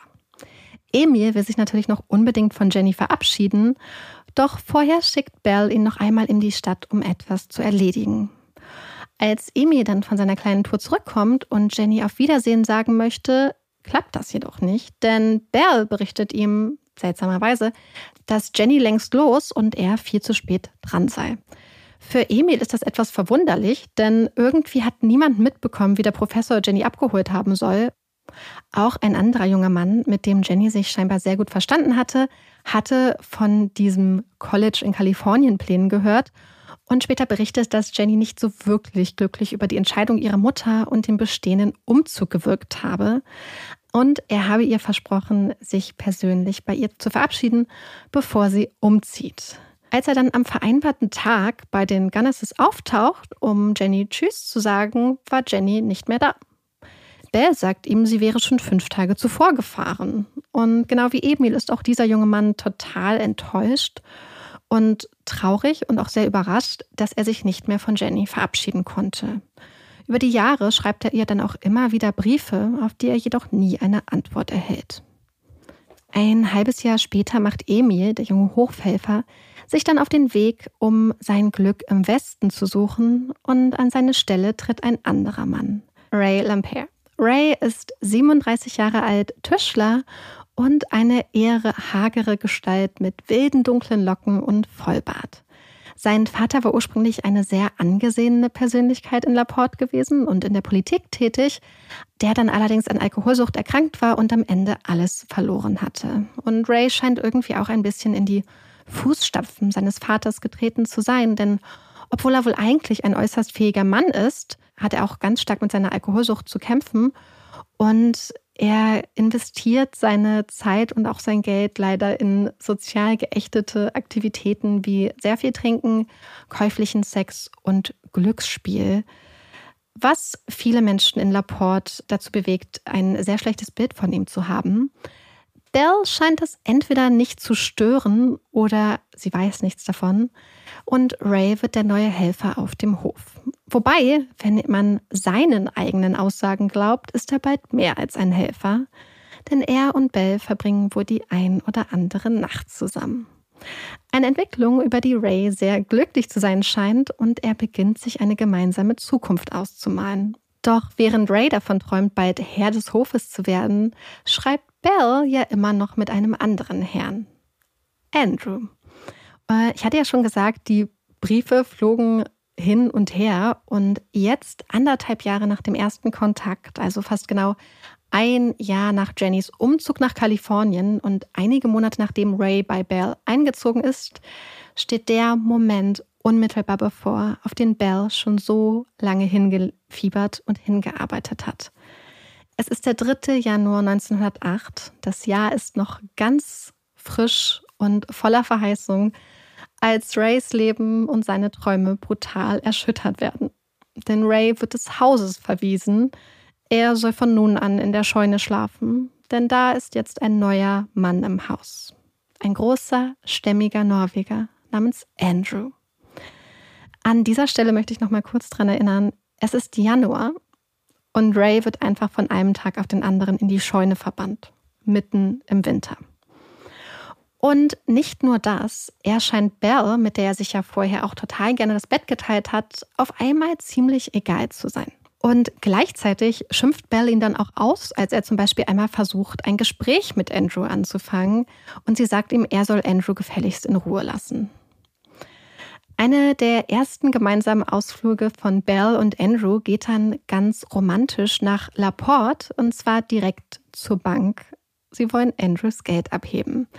Belle sucht schließlich nach einem Partner, der nicht nur stark ist, sondern auch bereit ist, in die Farm zu investieren. Und Andrew hat ordentlich Geld, das er bei seiner Bank einbezahlt hat. Als er und Belle das Geld jedoch nun in Laporte abheben möchten, gibt es ein kleines Problem denn es wird noch ein paar Tage dauern, bis Andrew sein Geld wirklich abheben kann. Für Andrew ist das scheinbar kein Problem, doch Belle wird in Angesicht dieser Entwicklung extrem wütend und sie versucht ganz verzweifelt, den Bankmitarbeiter zu bearbeiten und ihn dazu zu überreden und vielleicht ein bisschen dahin zu drängen, dass er ihnen das Geld trotzdem aushändigt, aber natürlich ohne Erfolg. Für Belle bedeutet das einige Tage sehr ungeduldiges Warten, bis es Mitte Januar schließlich soweit ist. Das Geld ist da. Es sind fast 3000 Dollar. Heutzutage wären das mehr als 70.000 US-Dollar. Also ein ordentlicher Batzen. Doch statt sich einen Scheck über den Betrag ausstellen zu lassen, wie das vom Bankmitarbeiter vorgeschlagen und empfohlen wird, besteht Belle darauf, dass sie das Geld Cash brauchen. Also in Bar. Als Belle und Andrew dann auf die Farm zurückkehren, hat sie einen kleinen Auftrag für Ray. Der soll dringend nach Michigan City, also eine kleine Stadt am Ufer des Lake Michigan, circa 20 Meilen von LaPorte entfernt, fahren und dort ihren Cousin treffen. Also sie wollten so einen Handel abschließen. Und sie sagt Ray, dass falls ihr Cousin heute Abend nicht am vereinbarten Treffpunkt auftaucht, solle der sich einfach ein Hotel nehmen und ihn dann am nächsten Morgen treffen. Und Ray macht sich dann gemeinsam mit einem Freund auf den Weg nach Michigan City. Doch Bells Cousin ist, wie erwartet, eigentlich nicht anzutreffen. Und sie schlagen sich dann ein paar Stunden die Zeit um die Ohren, doch der Cousin taucht einfach nicht auf. Und anstatt Bells Anweisung Folge zu leisten und die Nacht dann einfach in der Stadt zu verbringen, machen Ray und sein Freund sich dann auf den Rückweg nach Laporte. Und Ray sagt, er möchte herausfinden, was Belle gerade so anstellt. Was auch immer Bell an diesem Tag anstellte, was auch immer auf der Furnace Farm an diesem Tag passierte, weder Ray noch sonst irgendwer würde Andrew jemals wiedersehen. Ein bisschen mehr als zwei Wochen später, am 3. Februar, verlässt Ray die Farm dann Hals über Kopf. Und zwar so Hals über Kopf, dass er sein Geld und all seine Sachen dort lässt. Nun, man könnte ja meinen, dass Ray einfach zur Farm zurückkehren könnte, um seine Sachen abzuholen, doch das macht er nicht. Stattdessen lässt er sich von einem Anwalt beraten, wie er am besten vorgehen soll. Und der rät ihm, direkt zu Bells zu gehen, seine Sachen zu verlangen und ihr mitzuteilen, dass er sonst rechtliche Schritte einleiten wird. Ray folgt dem Ratschlag, doch das Vorgehen ist nicht von Erfolg gekrönt. Denn statt seiner Forderung nachzukommen, scheucht Belle Ray von ihrem Grundstück und kontaktiert sofort den örtlichen Sheriff mit dem Vorwurf, Ray würde sie belästigen. Und nicht nur das, einige Zeit später wird Ray dann wegen Landfriedensbruch festgenommen und angeklagt. Bell hatte ihn nämlich angezeigt und vor Gericht bekennt Ray sich dann auch des Landfriedensbruches schuldig. Mitte März trudelt dann ein Brief bei Bell ein. Ein Brief, mit dem sie wohl nicht gerechnet hat und der weitere verheerende Auswirkungen haben wird. Der Brief ist von Ashley Helgelien, also Andrews Bruder, und der möchte von Belle gerne wissen, wo Andrew ist. Denn seitdem Andrew am 2. Januar nach Indiana aufgebrochen war, um etwas zu erledigen, hatte Ashley nichts mehr von ihm gehört. Und als zehn Tage vergangen waren und Andrew immer noch nicht zurückgekehrt war, hatte sich Ashley dann langsam Sorgen gemacht und er beginnt ein paar Nachforschungen anzustellen. Unterstützt wird er dabei von einem Angestellten von Andrew, der in dessen Zuhause nach Hinweisen sucht. Mit Erfolg. Denn der Angestellte findet einen riesigen Haufen Briefe und es sind die Briefe von Belle bzw. Bella an Andrew. Briefe, in denen sie nicht nur ein neues Leben ausmalt, von norwegischem Sahnepudding spricht und Andrew umschmeichelt, sondern auch Anweisungen gibt, Geld zu überweisen und mitzubringen und vor allem niemandem von ihrem gemeinsamen Abenteuer und ihrem Plan zu erzählen. Und Belle stellt diese Forderung auch sehr geschickt an. Zum Beispiel schreibt sie, wie schön es doch wäre, wenn Andrew seinen Geschwistern nichts von seinem Plan erzählt und sie dann quasi mit seinem neuen tollen Leben in Laporte einfach überrascht. Das Ganze hört sich natürlich von außen betrachtet mindestens ein bisschen zwielichtig an und erklärt auch, warum Andrew niemandem etwas von seinem Plan erzählt hatte. Auf Ashleys Brief, der Mitte, Ende März bei Bella eingetrudelt sein muss, schreibt sie, dass sie das auch gerne wüsste, also wo Andrew abgeblieben ist, aber dass sie ihm da auch keine wirkliche Antwort auf diese Frage geben kann. Sie behauptet, dass er einen Zwischenstopp in Laporte gemacht hätte und sich dann eigentlich auf die Suche nach einem seiner Brüder gemacht hätte. Und er hätte ihr dann aus Chicago einen Brief geschrieben, in dem er sie dann bat, ihn bis auf weiteres auch nichts mehr zu schreiben. Er würde sich dann nach erfolgreicher Suche bei ihr melden. Und nicht nur das, Bell wirft auch die Möglichkeit in den Raum, dass Andrew seinen Bruder bis zurück nach Norwegen gefolgt sei. Damit ist die Sache für Bell gegessen, doch Ashle bleibt ohne Antwort zurück und hat immer noch kein Lebenszeichen seines Bruders. Jetzt aber zurück zu Bell und Ray. Bell scheint ja irgendwie ein echtes Hühnchen mit Ray zu rupfen zu haben, denn am 28. März gibt sie eine eidesstattliche Erklärung ab, mit dem Ziel, Ray als insane, also für geisteskrank bzw. wahnsinnig erklären zu lassen. Und dafür gibt es sogar extra auch einen Fragebogen mit einer Checkliste für die verschiedenen möglichen Symptome, wo sie unter anderem folgende Adjektive ankreuzt. Ray sei still, melancholisch, unruhig, dreckig, schlaflos und kriminell. Zusätzlich zu ihrer eidesstattlichen Erklärung wird auch Rays Hausarzt gebeten, zu der Causa Stellung zu nehmen und er widerspricht Bells Angaben und gibt an, Ray sei seiner Einschätzung nach eindeutig nicht insane. Schließlich wird das Ganze an eine sogenannte Insanity Commission, also ein Wahnsinnskomitee mehr oder weniger, übergeben. Und die drei Männer des Komitees halten Folgendes fest. Sie halten Ray zwar für etwas nervös, beschreiben ihn ansonsten aber als sauber, ordentlich und ruhig, mit guter Erinnerungsfähigkeit und guter Artikulationsfähigkeit. Anders als Bell hält das Komitee ihn nicht für geisteskrank. Das ist natürlich ein herber Rückschlag für Bell, für die das Hühnchen damit jedoch nicht ausgerupft ist und bald darauf lässt sie Ray schon wieder wegen Landfriedensbruchs festnehmen. Und zur gleichen Zeit wendet sich auch Ashley wieder an Bell. Sie hat ihm ja damals in ihrem Brief erzählt, Andrew hätte ihr aus Chicago einen Brief geschrieben und diesen Brief möchte sein Bruder nun gerne sehen. Das ist ganz schlecht, schreibt Bell, und sie berichtet ihm, dass Ray den Brief von Andrew gestohlen habe. Und schreibt auch, dass Ray schon festgenommen wurde und dass gerade wieder ein Gerichtsprozess gegen ihn ansteht und sie ist sich sicher, dass Ray Andrews Brief gestohlen sei, denn jemand habe ihr erzählt, dass er sehr eifersüchtig auf Andrew gewesen sein soll, weswegen ihr das Ganze auch ziemlich große Sorgen bereite. Am 15. April ist es dann auch soweit. Ray steht das zweite Mal wegen Landfriedensbruch vor Gericht. Wir erinnern uns, beim ersten Prozess hatte er sich direkt schuldig bekannt. Das macht er dieses Mal nicht. Dieses Mal hat er einen Anwalt an seiner Seite, und zwar einen sehr engagierten Herrn namens Word Warden, der uns in diesem Fall übrigens auch noch ein bisschen länger begleiten wird. Und Anwalt Warden hat eine ziemlich interessante Verteidigungsstrategie. Denn als Warden dran ist, Bell, die ja quasi Hauptzeugin des Landfriedensbruchs ist, zu befragen, kommen einige sehr spannende Themen auf den Tisch. Er fragt sie nämlich zum einen nach ihrem zweiten Ehemann, Peter Gunnis.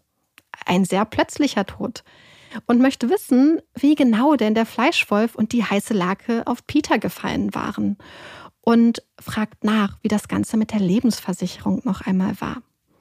Einspruch, Einspruch, Einspruch ruft da natürlich die Gegenseite und sagt, die Befragung sei eine Beleidigung für die wehrlose Frau, also für Bell. Doch Warden ist noch nicht fertig und lässt sich auch von den Einsprüchen nicht einschüchtern.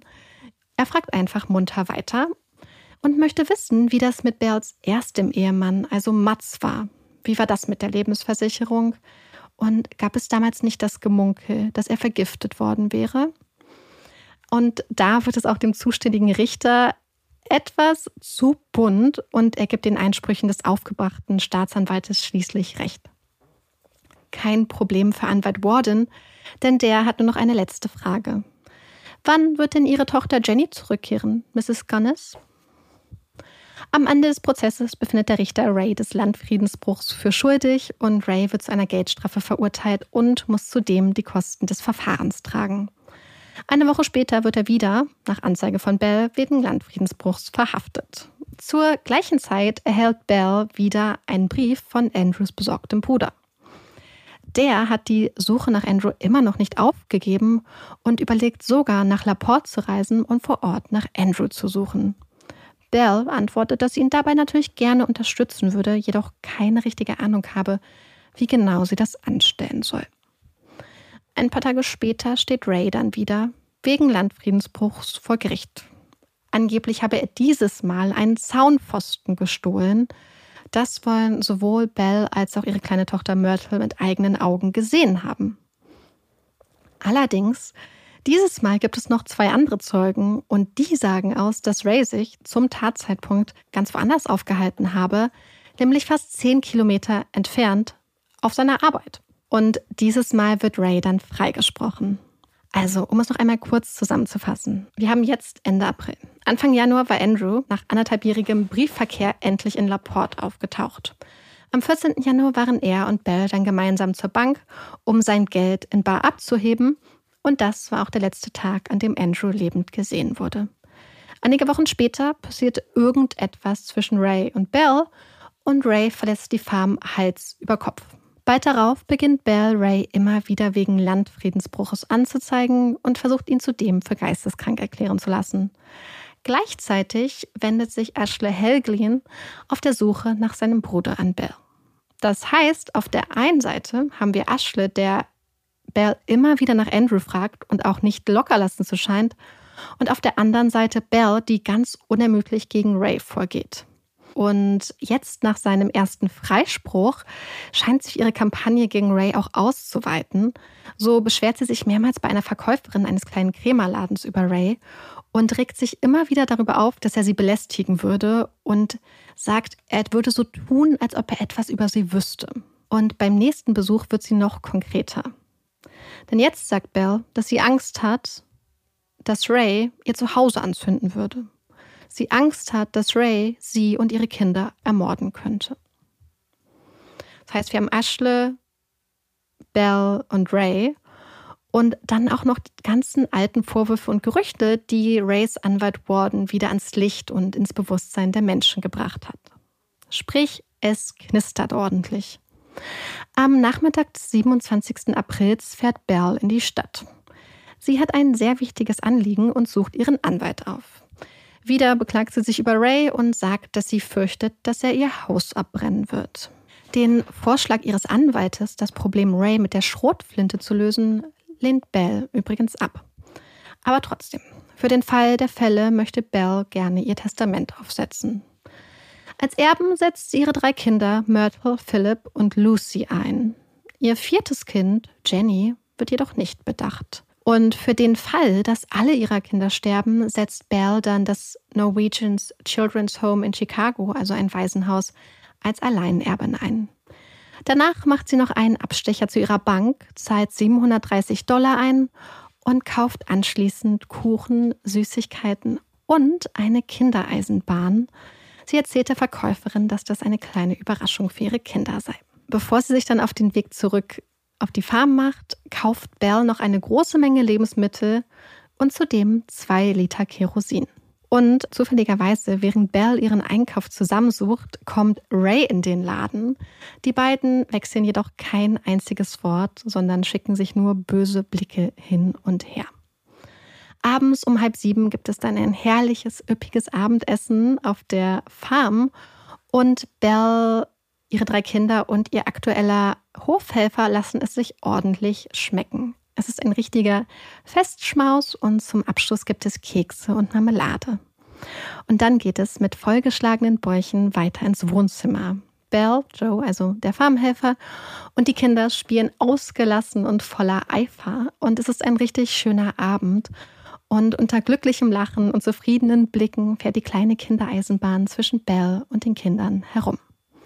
Es ist so ungefähr halb neun, als Joe sich dann auf den Weg in sein Zimmer macht, um sich ins Bett zu legen, und er lässt die kleine, glückliche Familie im Wohnzimmer zurück. Am nächsten Morgen um vier Uhr sieht eine Nachbarin beim Blick aus dem Fenster das Feuer. Das Haus der Gunnesses brennt lichterloh. Männer, Söhne, Nachbarn werden geweckt, ziehen sich in Windeseile an und stehen kurze Zeit später vor dem brennenden Inferno. Joe, der Farmhelfer, steht auch vor dem Feuer. Von Belle und den Kindern fehlt jedoch jede Spur. Alle Versuche, das Haus zu betreten, alle Hoffnung, noch jemanden zu retten, vergeblich. Als der Sheriff eintrifft, stehen die Nachbarn und Schaulustigen versammelt und starren in die Flammen. Bald steht von Matty Altage's Place, dem Haus mit der bewegten Geschichte, nur noch das Skelett. Es dauert dann einige Zeit, bis die Hitze des Feuers abgeklungen ist und die ersten Mutigen die Überreste des Hauses betreten. Sofort fällt ihnen eine Stelle am Eingang zum Keller auf und für sie sieht es irgendwie nach Brandstiftung aus. Was, wenn Belle selbst das Feuer gelegt hatte? Die Arme hatte doch so viele Probleme in letzter Zeit. Der Sheriff hingegen hat sofort einen klaren Verdacht, wer für das Feuer verantwortlich sein konnte. Und während Helfer in den Überresten des Hauses nach Belle und ihren Kindern suchen, schickt er seine Männer los, um Ray festzunehmen. Doch der scheint verschwunden zu sein und auch die Suche nach Belle und ihren Kindern verläuft alles andere als erfolgreich. Die Suche geht schließlich weiter und es ist nachmittags, als einer der Männer im Keller mit seiner Schaufel auf etwas Weiches trifft. Drei kleine verbrannte Kinderleichen und eine verbrannte Frauenleiche ohne Kopf. Am nächsten Nachmittag können die Männer des Sheriffs schließlich auch Ray ausfindig machen. Er ist auf der Arbeit. Haben die drei Kinder und die Frau es aus dem Haus geschafft, ist seine erste Frage an die Männer. Er habe das Feuer am frühen Morgen gesehen, als er auf dem Weg zur Arbeit gewesen war. Er habe jedoch nichts gesagt, weil er dachte, dass es ihn nichts anginge.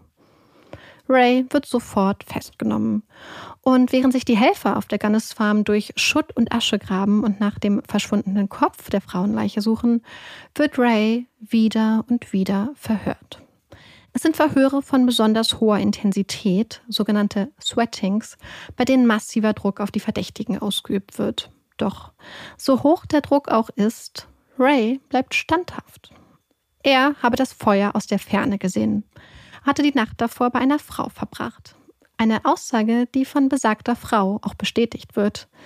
Doch es nützt alles nichts. Sheriff und Staatsanwalt sind sich einig. Ray ist ihr Mann. Schnell wird Ray offiziell beschuldigt. Und diesmal ist es kein Landfriedensbruch, den man ihm vorwirft, sondern Brandstiftung und Mord. Das Inferno von Laporte schlägt Wellen. Bells Schwester Nellie, mit der sie sich ja Jahre zuvor so gestritten hatte, dass sie den Kontakt abgebrochen haben, reist gemeinsam mit ihrem Sohn und ihrer Tochter nach Laporte. Sie hat es sehr eilig, denn eine Zeitung hatte, richtigerweise, berichtet, dass Bells gesamtes Erbe an ein Waisenhaus gehen soll. Das ist eine Frechheit, findet Nellie. Und sie sind auch nicht die einzigen Verwandten, die es jetzt nach Laporte verschlagen hat, denn auch Jennys ältere Schwester ist auf dem Weg also Jenny, die älteste Tochter von Belle, die sie ja damals adoptiert hatte. Und sie kann nicht verstehen, warum Belle Jenny nicht mit ihrem Testament bedacht hat und nun alles an dieses Waisenhaus gegen soll. Und da kommt noch eine Person, denn ein Bankmitarbeiter aus Laporte, der immer wieder im Kontakt mit Ashley Helgelin gestanden hatte wegen der Suche nach Andrew, schickt dem besorgten Bruder die Titelseite der Lokalzeitung. Und als Ashley sieht, dass es auf der Farm gebrannt hat, macht er sich sofort auf den Weg. Am 4. Mai betritt er dann das Büro des Sheriffs und berichtet ihm von seiner bisher vergeblichen Suche nach seinem Bruder Andrew. Danach fahren die beiden Männer gemeinsam zur Brandstätte. Dort sind immer noch Männer unterwegs und graben durch die Überreste des Hauses, immer noch auf der Suche nach dem Kopf. Aschle macht sich auch sofort auf die Suche, aber anders als die anderen Männer hält er keine Ausschau nach einem verbrannten Frauenkopf, sondern sucht nach irgendeinem Hinweis darauf, wo sein Bruder sein könnte oder vielmehr, was mit seinem Bruder passiert sein könnte. Denn in seinem Kopf spuken schon die düstersten Gedanken. Er fragt die Nachbarn zum Beispiel nach Löchern. Löchern im Eis, das im Winter mit seinem Bruder da war, den See bedeckt hatte. Oder Löcher im Boden, Irgendetwas Ungewöhnliches? Ja, doch. Der junge Farmhelfer, der einzige Überlebende des Feuers, erinnert sich. Im Schweinegehege, da waren Löcher gewesen. Löcher, in denen sie dann Müll entsorgt hätten. Das werden sie sich jetzt einmal genauer anschauen und gemeinsam beginnen die drei Männer zu graben. Sie graben immer tiefer und bald ist der Gestank, der aus dem Loch strömt, kaum auszuhalten. Sie graben und graben, lassen sich von dem Gestank nicht abschrecken und auf einmal ist da ein grober Jutestoff und ein menschlicher Körper. Ein Hals, ein abgehackter Arm und während einer der Männer losfährt, um den Sheriff zu verständigen, graben die anderen vorsichtig weiter. Der Körper, den sie finden, wurde sorgfältig zerlegt. Abgehackte Arme, Beine, ein Kopf. Der Körper ist zudem stark verwest. Und trotzdem kann man eines klar erkennen. Es war ein unglaublich grausamer Tod. Es gibt Abwehrverletzungen an Armen und Händen. Und eine der Hände hält noch eine lange Strähne braunes Haar umklammert. Aschle hat seinen Bruder gefunden. Es wird weitergegraben und nach und nach kommen immer mehr Körperteile ans Licht. Zwei weitere Männer, eine Frau und am 5. Mai der Körper einer Jugendlichen. An ihrem Schädel lange blonde Haare. Es ist Jenny. Und heute wäre eigentlich ihr 18. Geburtstag gewesen. Da war kein Professor gewesen, kein College. Jenny hatte es nie nach Kalifornien geschafft, hatte nie die Chance gehabt, sich von ihren Freunden zu verabschieden, durfte nicht erwachsen werden. Die Männer graben weiter und die Zeitungen in LaPorte, in Indiana, in ganz Amerika überschlagen sich mit den Neuigkeiten. Am 6. Mai werden noch vier weitere Leichen ausgegraben, was bedeutet, dass man jetzt neun Leichen gefunden hat. Und überall im Land beginnen Brüder, Väter, Mütter, Schwestern und Freunde sich zu fragen, ob es auch ihre Lieben sein könnten, die da in der Erde verschwunden sind. Und auch ein paar Ärzte überdenken ihre alten Diagnosen. War Mats Sörensen, also Bells erster Ehemann, wirklich an einer Gehirnblutung gestorben oder könnten es nicht doch auch die Anzeichen einer Strichninvergiftung gewesen sein? Und war Peter Gunnes wirklich aus Versehen der Fleischwolf auf den Kopf gefallen? Oder waren die Gerüchte damals wahr gewesen und er war brutal ermordet worden? Apropos ermordet. Es gibt sehr viele Theorien, was auf der Gunnes Farm so vor sich gegangen sein könnte. Zum Beispiel gibt es viele Menschen, die glauben, dass Belle Mitglied des organisierten Verbrechens gewesen sei und auch, dass sie eine sogenannte Babyfarm hatte. Man munkelt und spekuliert ordentlich, was wohl auch damit zusammenhängt, dass es für viele Menschen vielleicht sehr viel leichter vorstellbar und verdaubar ist, zu glauben, dass Belle nur Helferin oder vielleicht sogar nur Mitwisserin war und nicht tatsächlich die Person, die da neun Menschen ermordet, zerstückelt und vergraben hat. Der Bürgermeister von Laporte sieht das Ganze jedoch sehr nüchtern. Aus seiner Sicht spricht alles davor, dass Belle ihre Opfer zur Farm lockte und sie dann ermordete. Und er ist sich sicher, dass sie noch mehr Leichen finden werden, denn Belle scheint dieses Spiel schon seit Jahren zu spielen. Und während all diese Gerüchte und Theorien die Runde machen, pilgern immer mehr besorgte Angehörige, wie zum Beispiel auch die beiden jungen Brüder Oscar und Matthias Spudsburg, nach Laporte. Doch die Identifikation der Toten ist natürlich alles andere als leicht. Viele Beweise wurden im Feuer zerstört und die meisten Leichen sind stark verwest. Doch Oscar und Matthias haben Glück, wenn man es denn so nennen mag, denn der ihnen so vertraute rote Vollbart ihres Vaters ist erhalten geblieben. Für sie gibt es also Gewissheit. Es gibt also sehr viele kleine und große Rätsel, nach deren Lösung die Menschen im Mai 1908 suchen. Und eines der größten Rätsel ist auch immer noch das Feuer. Und was den Feuergrund und Hergang angeht, gibt es verschiedene Theorien. Fangen wir mit der ersten Theorie an. Das ist die Theorie, die der Sheriff und die Staatsanwaltschaft von Anfang an verfolgt hatten. Sie glauben ja, Ray habe entweder aus Eifersucht oder aus Rachegelüsten das Haus von Belle Gunnis angezündet und so Belle und ihre drei Kinder ermordet. Wir wissen, Ray selbst bestreitet das. Er sagt, er habe die Nacht bei einer Frau verbracht, die das auch bestätigt und habe schließlich auf dem Weg zur Arbeit in frühen Morgenstunden das Feuer dann aus der Ferne gesehen. Warum er es nicht gemeldet hat, dafür hat er zwei Erklärungen. Zuerst hatte er gesagt, dass er dachte, es ginge ihn nichts an, Aber bei der ersten richtigen Vernehmung hat er dann zugegeben, dass er Angst hatte, dass wenn er das Feuer meldet, er dann auch sofort verdächtigt wird. Aber diese Theorie ist natürlich entstanden, als es nur die Leichen im Haus gab, also nur die Brandleichen. Mit dem Fund der anderen Leichen haben sich jetzt natürlich einige andere Theorien aufgetan. Und einige Leute glauben, dass die Tatsache, dass Ashley Helgelin ja nach seinem Bruder gesucht hat und nicht aufgegeben hat, dann dieser Streit mit Ray und vielleicht auch Anwalt Warden, der Bell ja mit den Todesfällen der Vergangenheit konfrontiert hat, könnten dazu geführt haben, dass Bell konkret befürchtete, sie könnte auffliegen und um dem zu entgehen, hätte sie ihre Kinder ermordet, das Haus in Brand gesetzt und anschließend selbst Suizid begangen. Und dann gibt es noch eine dritte Theorie. Die ist so ähnlich. Belle fürchtet aufzufliegen, ermordet ihre Kinder, setzt das Haus in Brand und täuscht dann ihren eigenen Tod vor. Was könnte dafür sprechen, dass Belle vielleicht noch lebt? Zum einen ist da natürlich die kopflose Leiche. Der Kopf fehlt einfach komplett. Es gibt keine Überreste. Und das ist auch nicht das einzige Seltsame an dieser Frauenleiche. Wir haben ja schon mal darüber geredet, Belle war eine sehr große Frau. Sie war über 1,70 Meter groß und hat ungefähr 140 bis 150 Kilo gewogen. Die Frauenleiche, die man findet, ist jedoch mit Kopf einberechnet wahrscheinlich ungefähr 1,60 groß und sehr viel zierlicher als Belle. Und man schätzt den Körper auf ungefähr 60 bis 65 Kilogramm in ersten Schätzungen. Das heißt, hier gibt es eine kleine Diskrepanz und dann sind da auch noch die zwei Liter Kerosin, die Belle zufällig am Tag vor dem Feuer gekauft hat. Und dann auch noch die sehr spezifischen Aussagen in den Tagen vor dem Feuer, dass sie Angst hat, er würde ihr Haus anzünden.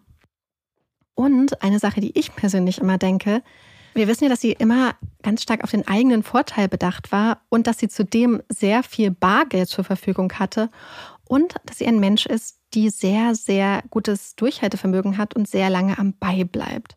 Sie ist ja anderthalb Jahre an Andrew drangeblieben, bis sie ihn schließlich auf die Farm geholt hat. Und ich glaube, dass wenn sie es wirklich gewollt hatte, hätte sie ihre Kinder einpacken können und flüchten können, um irgendwo ein neues Leben anzufangen.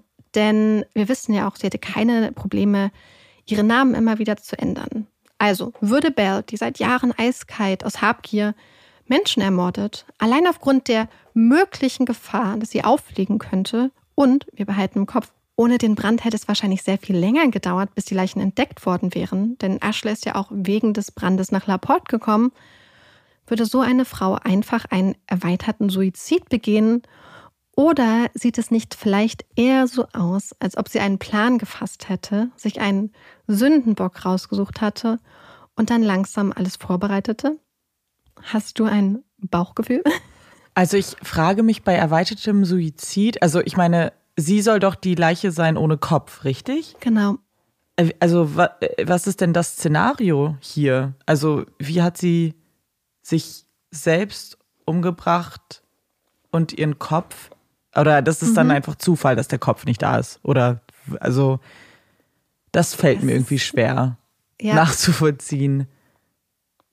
Also ich traue es ihr sowieso einfach, also ich glaube es irgendwie nicht, nur von der Beschreibung ihrer Person und so mhm. die vorherigen Vorfälle. Ähm, aber ja, aber auch alleine so wie, wie, wie. Ja. Die Stimmen und die Meinungen in Laporte sind sehr gespalten. Da sind zum einen der Bürgermeister und auch der Polizeichef, die der Meinung sind, dass Bell ihren Tod tatsächlich vorgetäuscht hat mhm. und das Feuer selbst gelegt hat. Der Sheriff und die Staatsanwaltschaft bleiben jedoch bei ihrer Theorie.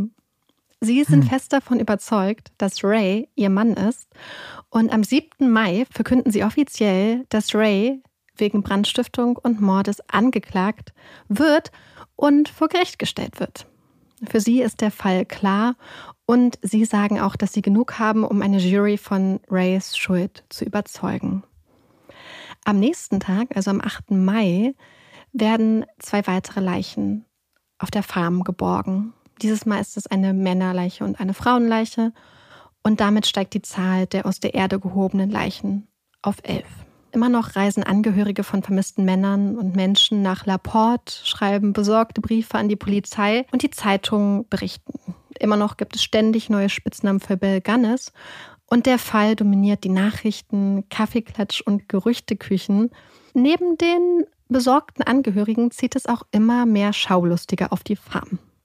Am 8. Mai, also dem Tag, an dem die letzte Männer- und Frauenleiche gefunden wurden, waren ungefähr 1000 Schaulustige auf der Farm unterwegs.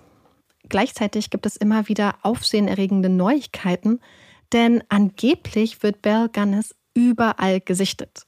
Und immer wieder werden so Frauen, die Belle körperlich ähneln, mit ihr verwechselt und teilweise sogar festgenommen. Irgendwann häufen sich die Bell-Sichtungen dann so sehr, dass eine Zeitung ganz trocken bemerkt, dass sie allen größeren Frauen doch ans Herz legen würden, lieber zu Hause zu bleiben, damit sie nicht von der Polizei festgenommen werden. Der Sheriff und die Staatsanwaltschaft sind wahrscheinlich jedes Mal sehr erleichtert, wenn sich herausstellt, dass die angebliche Belle dann doch nur eine unschuldige große Dame und nicht die gesuchte Mörderin war. Für ihre Anklage und ihre Version der Geschichte ist es nämlich fundamental wichtig, dass Belle wirklich tot ist und tot bleibt. Doch der Sheriff und die Staatsanwaltschaft scheinen erkannt zu haben, dass ein fehlender Kopf ein echtes Problem sein könnte. Und so verkündet der Sheriff am 9. Mai einen Plan. Sie werden Bells Zähne suchen, beziehungsweise wollen diese Zähne finden. Denn wenn sie wirklich dem Feuer zum Opfer gefallen sei und ihr Kopf komplett verbrannte, müsste man ja zumindest ihre Zähne finden können. Ein Plan, dem auch Bells Zahnarzt zustimmt, denn sie hatte sehr spezifische Kronen bzw. Brücken bei ihm machen lassen und er ist sich sicher, dass wenn sie die finden würden, dann könnte er Belle eindeutig identifizieren und es wäre dann auch klar, sie ist wirklich tot und Ray ist ihr Täter. Doch zwischen der Verkündung dieser Suche und dem Beginn der Suche liegt noch ein Tag. Sonntag, der 10. Mai. Viele Leute haben für den 10. Mai Großes geplant. Zeitungen geben Schätzungen ab, wie viele Schaulustige es wohl auf die Gannes Farm ziehen wird an diesem Tag und gehen von bis zu 10.000 Menschen aus, die dort erwartet werden. Aber damit liegen sie nicht so ganz richtig. Denn der Horror von Laporte ist bestes Entertainment und unglaublich gutes Business. Die Bahn setzt sogar extra Ausflugszüge ein, um Schaulustige nach Laporte zu bringen.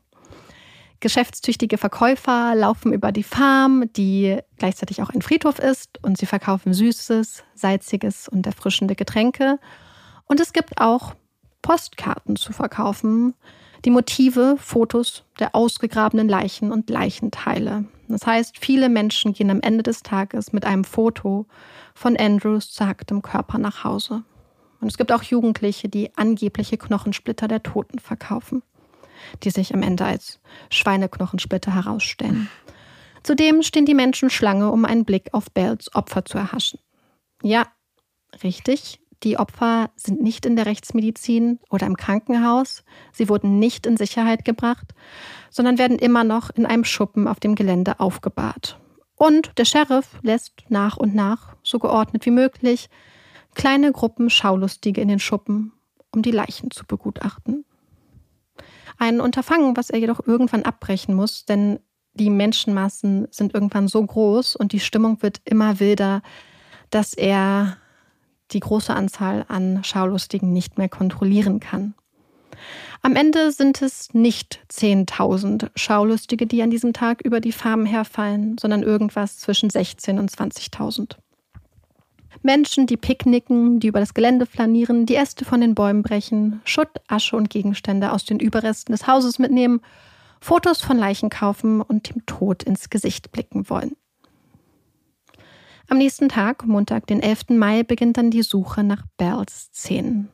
Und der Sheriff hat dafür extra einen echten Goldgräber engagiert, der mit seiner kompletten Ausrüstung ankommt und anfängt, Schutt und Asche nach Bells Zähnen zu durchsuchen. Dafür werden die Überreste des Feuers aus dem Haus heraustransportiert, also das, was die Menschen übergelassen haben, die gestern da waren, zusammengeschaufelt und dann mit ganz viel Wasser durch so eine Art Sieb gespült. Und er sucht sehr lange und hat auch einige Erfolge. So findet er zum Beispiel ein paar Armbanduhren. Aber von Bells Szenen scheint weiter jede Spur zu fehlen. Und auch die Grabung des Sheriffs, der immer noch nach weiteren Opfern sucht, erweist sich als vergeblich. Er und auch die Schweine der Farm finden zwar ein paar weitere Leichenteile und auch einen Kopf, jedoch keine weiteren Toten. Obwohl die Suche nach den Zähnen bzw. die Suche nach Leichen keine Erfolge hat, gibt es immer noch sehr viele Schaulustige, die das Geschehen verfolgen. Und der Sheriff hat auch weitere Verstärkung organisiert. Und zwar heuert er zwei Pinkerton Detectives an. Pinkerton, der Name sagt bestimmt der einen oder anderen von euch etwas. Das war bzw. ist eine private Sicherheitsfirma, deren Detectives insbesondere sehr gerne eingesetzt wurden, um beispielsweise Streiks zu zerschlagen, Gewerkschaften aufzumischen und die auch sehr umstritten waren, insbesondere weil sie auch den Ruf hatten, nicht immer so sauber zu arbeiten, was halt auch damit zu tun hat, dass Pinkerton halt ein privatwirtschaftliches Unternehmen war und sie halt machen, was ihr Auf Auftraggeber so von ihnen wünscht. Als Rays Anwalt Burt Warden, also der gute, sehr engagierte Anwalt, davon erfährt, dass da jetzt Pinkerton Detectives am Werk sind, ist er unglaublich verärgert. Er ist sich nämlich sicher, dass der Manipulation der Beweise damit alle Türen geöffnet wurden und sagt aus, dass man die Zähne von Bell mit den entsprechenden eindeutig zu identifizierenden Arbeiten des Zahnarztes ganz, ganz bald finden wird. Und er wird Recht behalten. Kurz darauf werden die Kronenbrücken eindeutig gefunden und auch der letzte Zweifler in der Rechtsmedizin ist nun davon überzeugt, dass die kopflose Tote doch Belle Gunnis sein muss. Was bedeutet, dass Ray eindeutig der Täter ist. Und das sieht auch eine Grand Jury so. Der Prozess gegen Ray kommt unaufhaltsam näher. Ob der Fund der Zähne irgendetwas an Rays Beteuerung seiner Unschuld geändert hat? Nein, Ray bleibt dabei, er habe nichts mit dem Feuer zu tun und seine Mutter gibt einer Zeitung gegenüber auch an, dass sie ihm zu 100 Prozent glaubt. Er habe schließlich noch nie in seinem Leben gelogen. Am Morgen des 9. November 1908 beginnt dann die Auswahl der Geschworenen für den Prozess gegen Ray. Was wie wir wissen, kein leichtes Unterfangen ist, gerade bei so einem spektakulären Fall. Ray selbst verfolgt das Geschehen im Gerichtssaal auch aufmerksam, doch am zweiten Tag der Auswahl schreit er plötzlich auf und sein Kopf sackt auf den Tisch.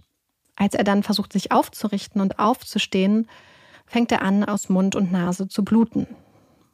Man ähm, untersucht ihn dann und befindet ihn trotzdem für prozessfähig und sagt, es wäre nur eine kleine Blutung gewesen.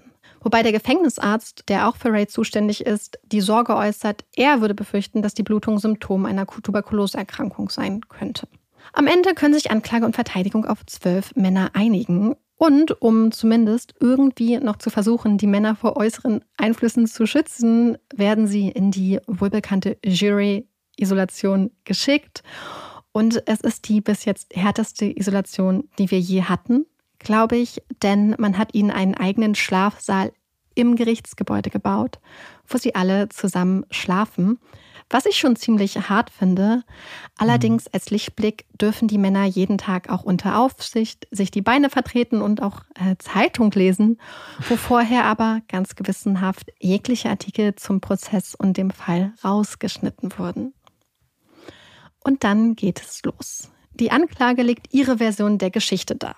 Sie sagen, Ray war derjenige, der am 28. April 1908 das Haus von Belle Gunnis anzündete und dadurch Belle und ihre drei Kinder tötete. Und ob Ray den tödlichen Ausgang seines Handels wollte oder nicht, ist hierbei auch rechtlich unerheblich, denn laut der damaligen Gesetzeslage begeht derjenige, der ein Feuer legt und dadurch einen Menschen tötet, einen Mord.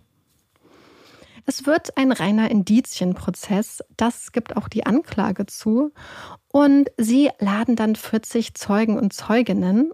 Jedoch fehlt ein ziemlich wichtiger Zeuge, nämlich der Goldgräber.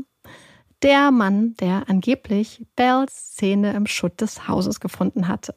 Von ihm fehlt jede Spur. Nach und nach ruft also die Anklage ihre Zeugen, hauptsächlich Männer, viele Ärzte, auf und was viele Beobachter des Prozesses anmerken müssen, Word Warden, also Rays Anwalt, macht seinen Job unglaublich gut.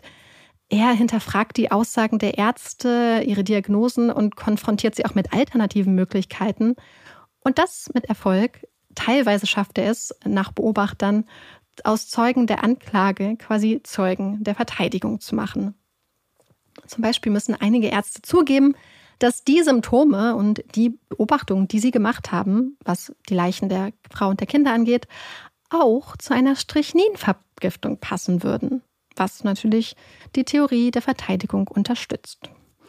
Grundsätzlich ist er einfach sehr gut darin, den Menschen im Gerichtssaal zu zeigen, wie lapidar und teilweise unpräzise einige dieser Ergebnisse zustande gekommen sind.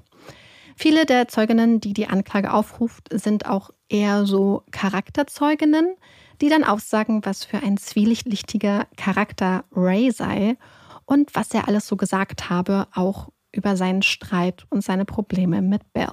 Ich hatte ja schon berichtet, dass Ray für die Nacht des Feuers ein Alibi hat, zumindest ein Alibi bis zu dem Zeitpunkt, wo er sich dann auf den Weg zur Arbeit machte. Denn er hatte die Nacht bei einer Frau verbracht, die seine Angaben auch bestätigt hatte und auch gegenüber den Sheriffs bei der Vernehmung ganz klar dabei blieb, dass Ray bei ihr war. Sie hat sich also kein bisschen einschüchtern lassen. Jedoch, die Zeugin ist schwarz. Und damit wird ihre Aussage nicht nur kaum Glaube geschenkt, nein, viel schlimmer. Einige Leute glauben, dass sie Mittäterin ist. Und die Tatsache, dass Ray die Nacht bei einer schwarzen Frau verbracht hat, wird vor Gericht sogar noch genutzt, um ihn als schlechten, moralisch verwerflichen Menschen darzustellen.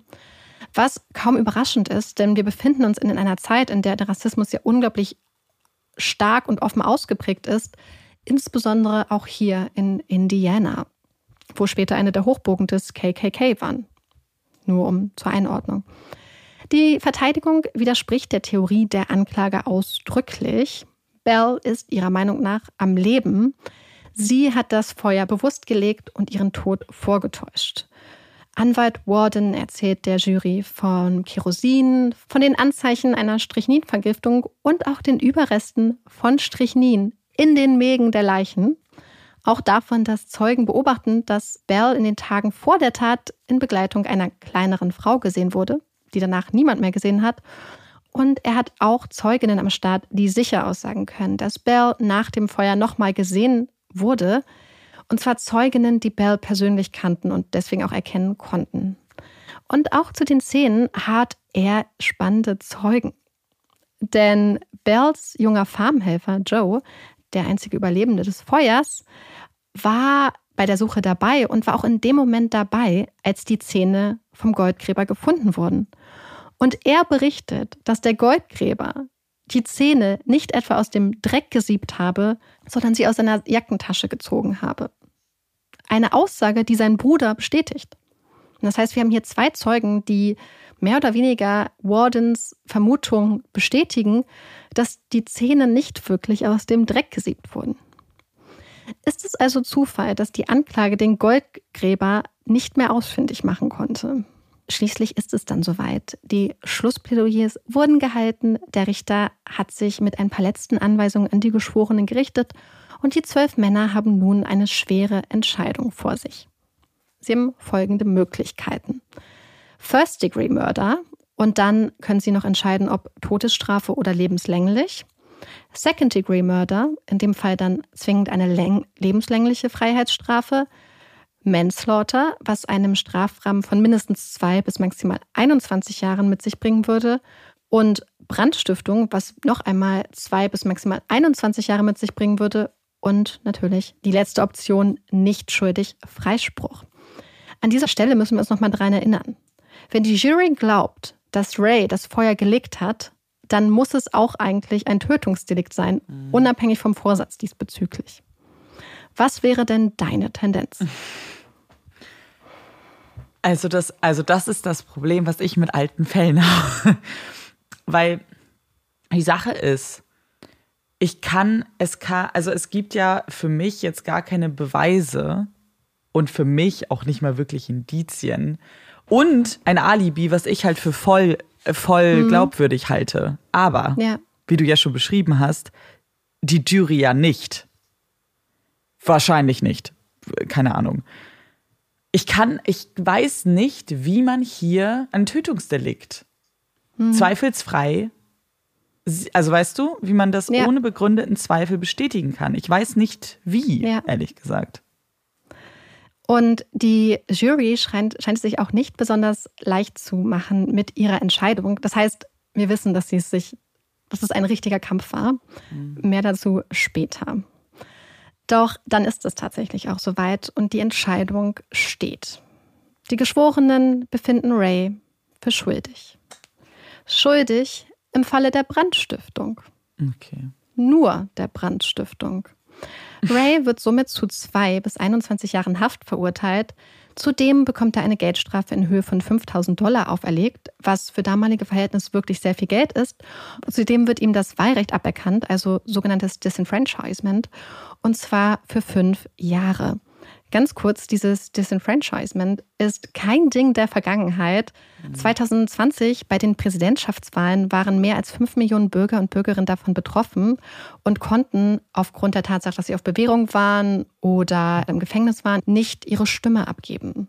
Anders als seine Anwälte nimmt Ray das Urteil wohl sehr gefasst auf, denn seine Meinung ist, es hätte sehr viel schlimmer kommen können. An seine Mutter schreibt Ray, dass er zwar in den Augen der Menschen ein Krimineller sei, jedoch nicht vor Gott. Er sei nicht schuldig. Und er schreibt ihr, dass er froh ist, dass er nicht eines von Bates Opfern geworden ist. Seine Mutter solle sich, auch wenn ihr Herz nun gebrochen ist, damit trösten, dass er wirklich unschuldig ist. Komm, Ma, sei nicht traurig. Mach dir keine Sorgen um mich. Ich werde dich irgendwann sehen. Auf Wiedersehen von deinem Sohn Ray. Und er hat recht. Am Morgen nach der Urteilsverkündung, noch bevor der Brief an seine Mutter losgeschickt wird, bekommt Ray Besuch. Im Büro des Sheriffs darf Ray sich in Ruhe von seiner Mutter und seiner Schwester verabschieden. Schon ein Jahr nach seiner Verurteilung wird jedoch klar, dass Ray seine Strafe, egal in welcher Höhe, nicht bis zu Ende absetzen wird. Denn der Gefängnisarzt, der damals, als Ray im Gerichtssaal zusammenbrach und aus Mund und Nase blutete, den Verdacht auf Tuberkulose äußerte, hatte recht. Ray war schwer krank. Am 30. Dezember 1909 erhält Rays Schwester die Nachricht, dass der Zustand ihres Bruders kritisch ist. Sie eilt so schnell sie kann zum Gefängnis. Doch als sie dort wenige Stunden später ankommt, ist Ray bereits verstorben. Er wurde 38 Jahre alt. Viele Menschen hatten gehofft, dass Ray vielleicht am Totenbett doch noch gestehen würde. Dass er doch noch irgendetwas von sich geben könnte, das das Mysterium des Falls auflösen könnte. Doch Ray gesteht nicht. Er hat nichts mehr zu sagen. Und auch wenn es diverse Berichte über angebliche Geständnisse gibt, Ray hat nie gestanden und bis zum Schluss seine Unschuld beteuert. Also Amanda hat gerade gesagt, dass sie noch ein paar Momente braucht, um die Gedanken in ihrem Kopf zu sortieren. Mhm.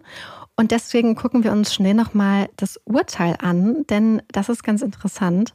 Da gab es ja immer diesen krassen Widerspruch, dass eigentlich gesagt wurde, dass wenn er wegen Brandstiftung verurteilt ja, wird, dass er dann auch wegen eines Tötungsdeliktes verurteilt werden muss, dass das Hand in Hand geht. Und dann gab es ja nur diese Verurteilung wegen Brandstiftung. Und wir wissen auch, wie das gekommen ist. Mhm. Denn von den zwölf Männern waren zehn Männer ganz klar dafür, von Anfang an wohl, ihn wegen Second-Degree-Murder zu verurteilen, was dann zwingend eine lebenslängliche Haftstrafe gewesen wäre. Jedoch gab es in der Jury zwei Männer, die für Freispruch waren.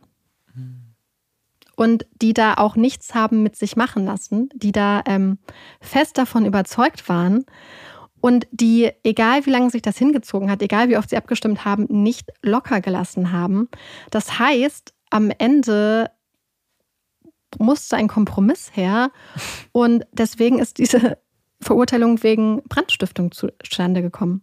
Was ja eigentlich ein fast ja. widersprüchliches Urteil ist, weil wenn man glaubt, er hätte den Brand gelegt, müsste man auch davon ausgehen, dass er dann halt die Frau ja, und die Kinder damit ermordet hat. Ich meine, wie absurd ist es, dass hier das, also ja, Entschuldigung, hier geht es um, um einen Menschen und jetzt findet man einen Kompromiss und trifft sich in der Mitte, äh, oder nicht mal in der Mitte, aber trifft sich irgendwo, weil man denkt, naja, also, aber, hä? Ganz ehrlich, ich finde es gut, dass diese beiden ja, Männer nee, nee. so durchgehalten haben. Ich und finde es aber auch interessant, dass sich die zehn anderen Männer mhm. zu Brandstiftung haben ähm, hin, ähm, überreden lassen. Ja. Denn damit wurde er ja offiziell vom Vorwurf des Mordes, des Totschlags freigesprochen. Und wenn man sich das Strafmaß anguckt, ist das auch ganz interessant.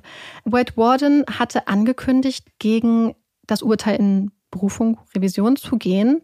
Hat er aber nicht gemacht. Und das hat wohl verschiedene Gründe, denn zum einen ist es sehr teuer, weil du die ganzen Transcripts ja brauchst, also die ganzen Mitschriften des Prozesses, was sehr lange dauert und 500 Dollar gekostet hätte, also eine riesige Summe. Und gleichzeitig hätte das wahrscheinlich so lange gedauert, dass dann schon diese zwei Jahre Mindesthaftzeit verstrichen wären und mhm. dann hätte ähm, sie auch schon anfangen können, dafür ähm, sich einzusetzen, dass Ray auf Bewährung rauskommt. Weil es gab ja die Möglichkeit, dass er nach zwei Jahren dann tatsächlich schon rausgelassen wird. Insgesamt waren wohl extrem viele Menschen der Meinung, dass Ray viel zu gering bestraft wird. Was ich so interessant finde, weil es ja so viele Leute gab, die glaubten, dass Bell noch am Leben ist. Aber ich glaube, dass die Tatsache, dass sie angeblich diese Zähne gefunden haben, mhm. bei ganz vielen Leuten so ein bisschen ähm, ja den Eindruck geändert hat. Aber ich glaube, dass das auch der Grund ist, warum sich die zehn Männer haben darauf eingelassen. Weil natürlich offiziell ist er nicht des Mordes schuldig, aber wie wir ja auch sagen, es wird ja aber für alle klar sein, wer das Feuer gelegt hat, hat Menschenleben, also auf dem Gewissen. Ja. Das heißt, da, ja, wir bestrafen ihn jetzt nicht mit einer Haftstrafe, aber er wird irgendwie, weil er dieses Deliktes für schuldig erklärt wurde, auch in den Köpfen der Menschen ja. Das ja als, als Mörder in Anführungszeichen. Das ähm, war auch angesehen. so. Also nach seinem Tod ist er teilweise in den Zeitungen immer noch als der Mörder von Belle Gunnis und ihren Kindern mhm. bezeichnet worden.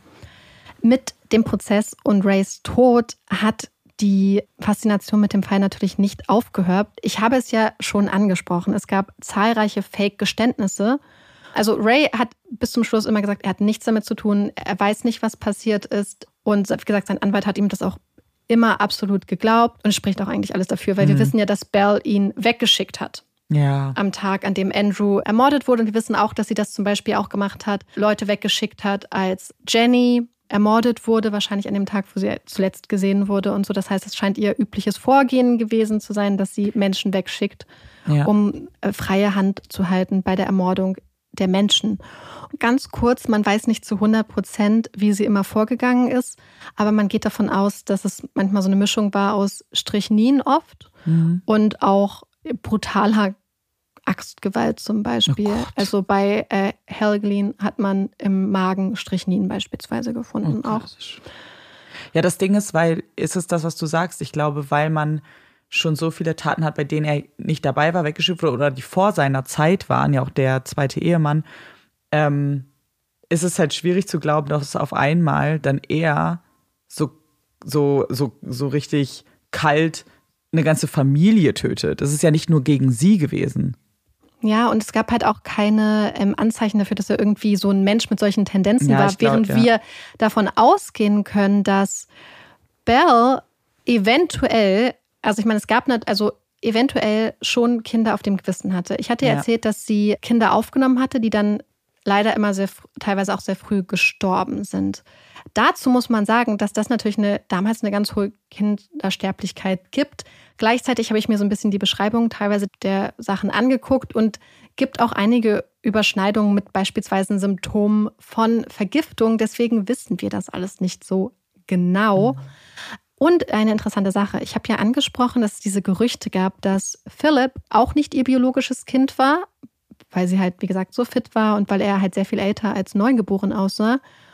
Und das, finde ich, ergibt auch total viel Sinn, wenn man mit betrachtet, dass da zwei Frauenleichen noch gefunden wurden neben mhm, Jenny. Stimmt. Das heißt, die Wahrscheinlichkeit, dass da vielleicht eine Frau mit zu ihr gekommen ist, zum Beispiel eine Frau, die und es ist ja aktuell jetzt wieder ein ganz aktuelles Thema in den USA ja. mit, äh, mit den Abtreibungsverboten, die zum Beispiel ein Kind hatte, um das sie sich nicht kümmern konnte. Mhm. Und das Kind dann Belle geben wollte und statt dass Belle sie dann hat einfach gehen lassen, dass Belle sie ermordet hat. Weil mhm. damals war das wirklich so ein richtiger Geschäftszweig, dass Frauen und Männer teilweise Babys in Pflege in Obhut genommen haben gegen Geld. Und natürlich gab es Pflegeeltern, die sich dann gut um diese Kinder gekümmert haben, aber für manche Menschen war das wirklich einfach ein Business.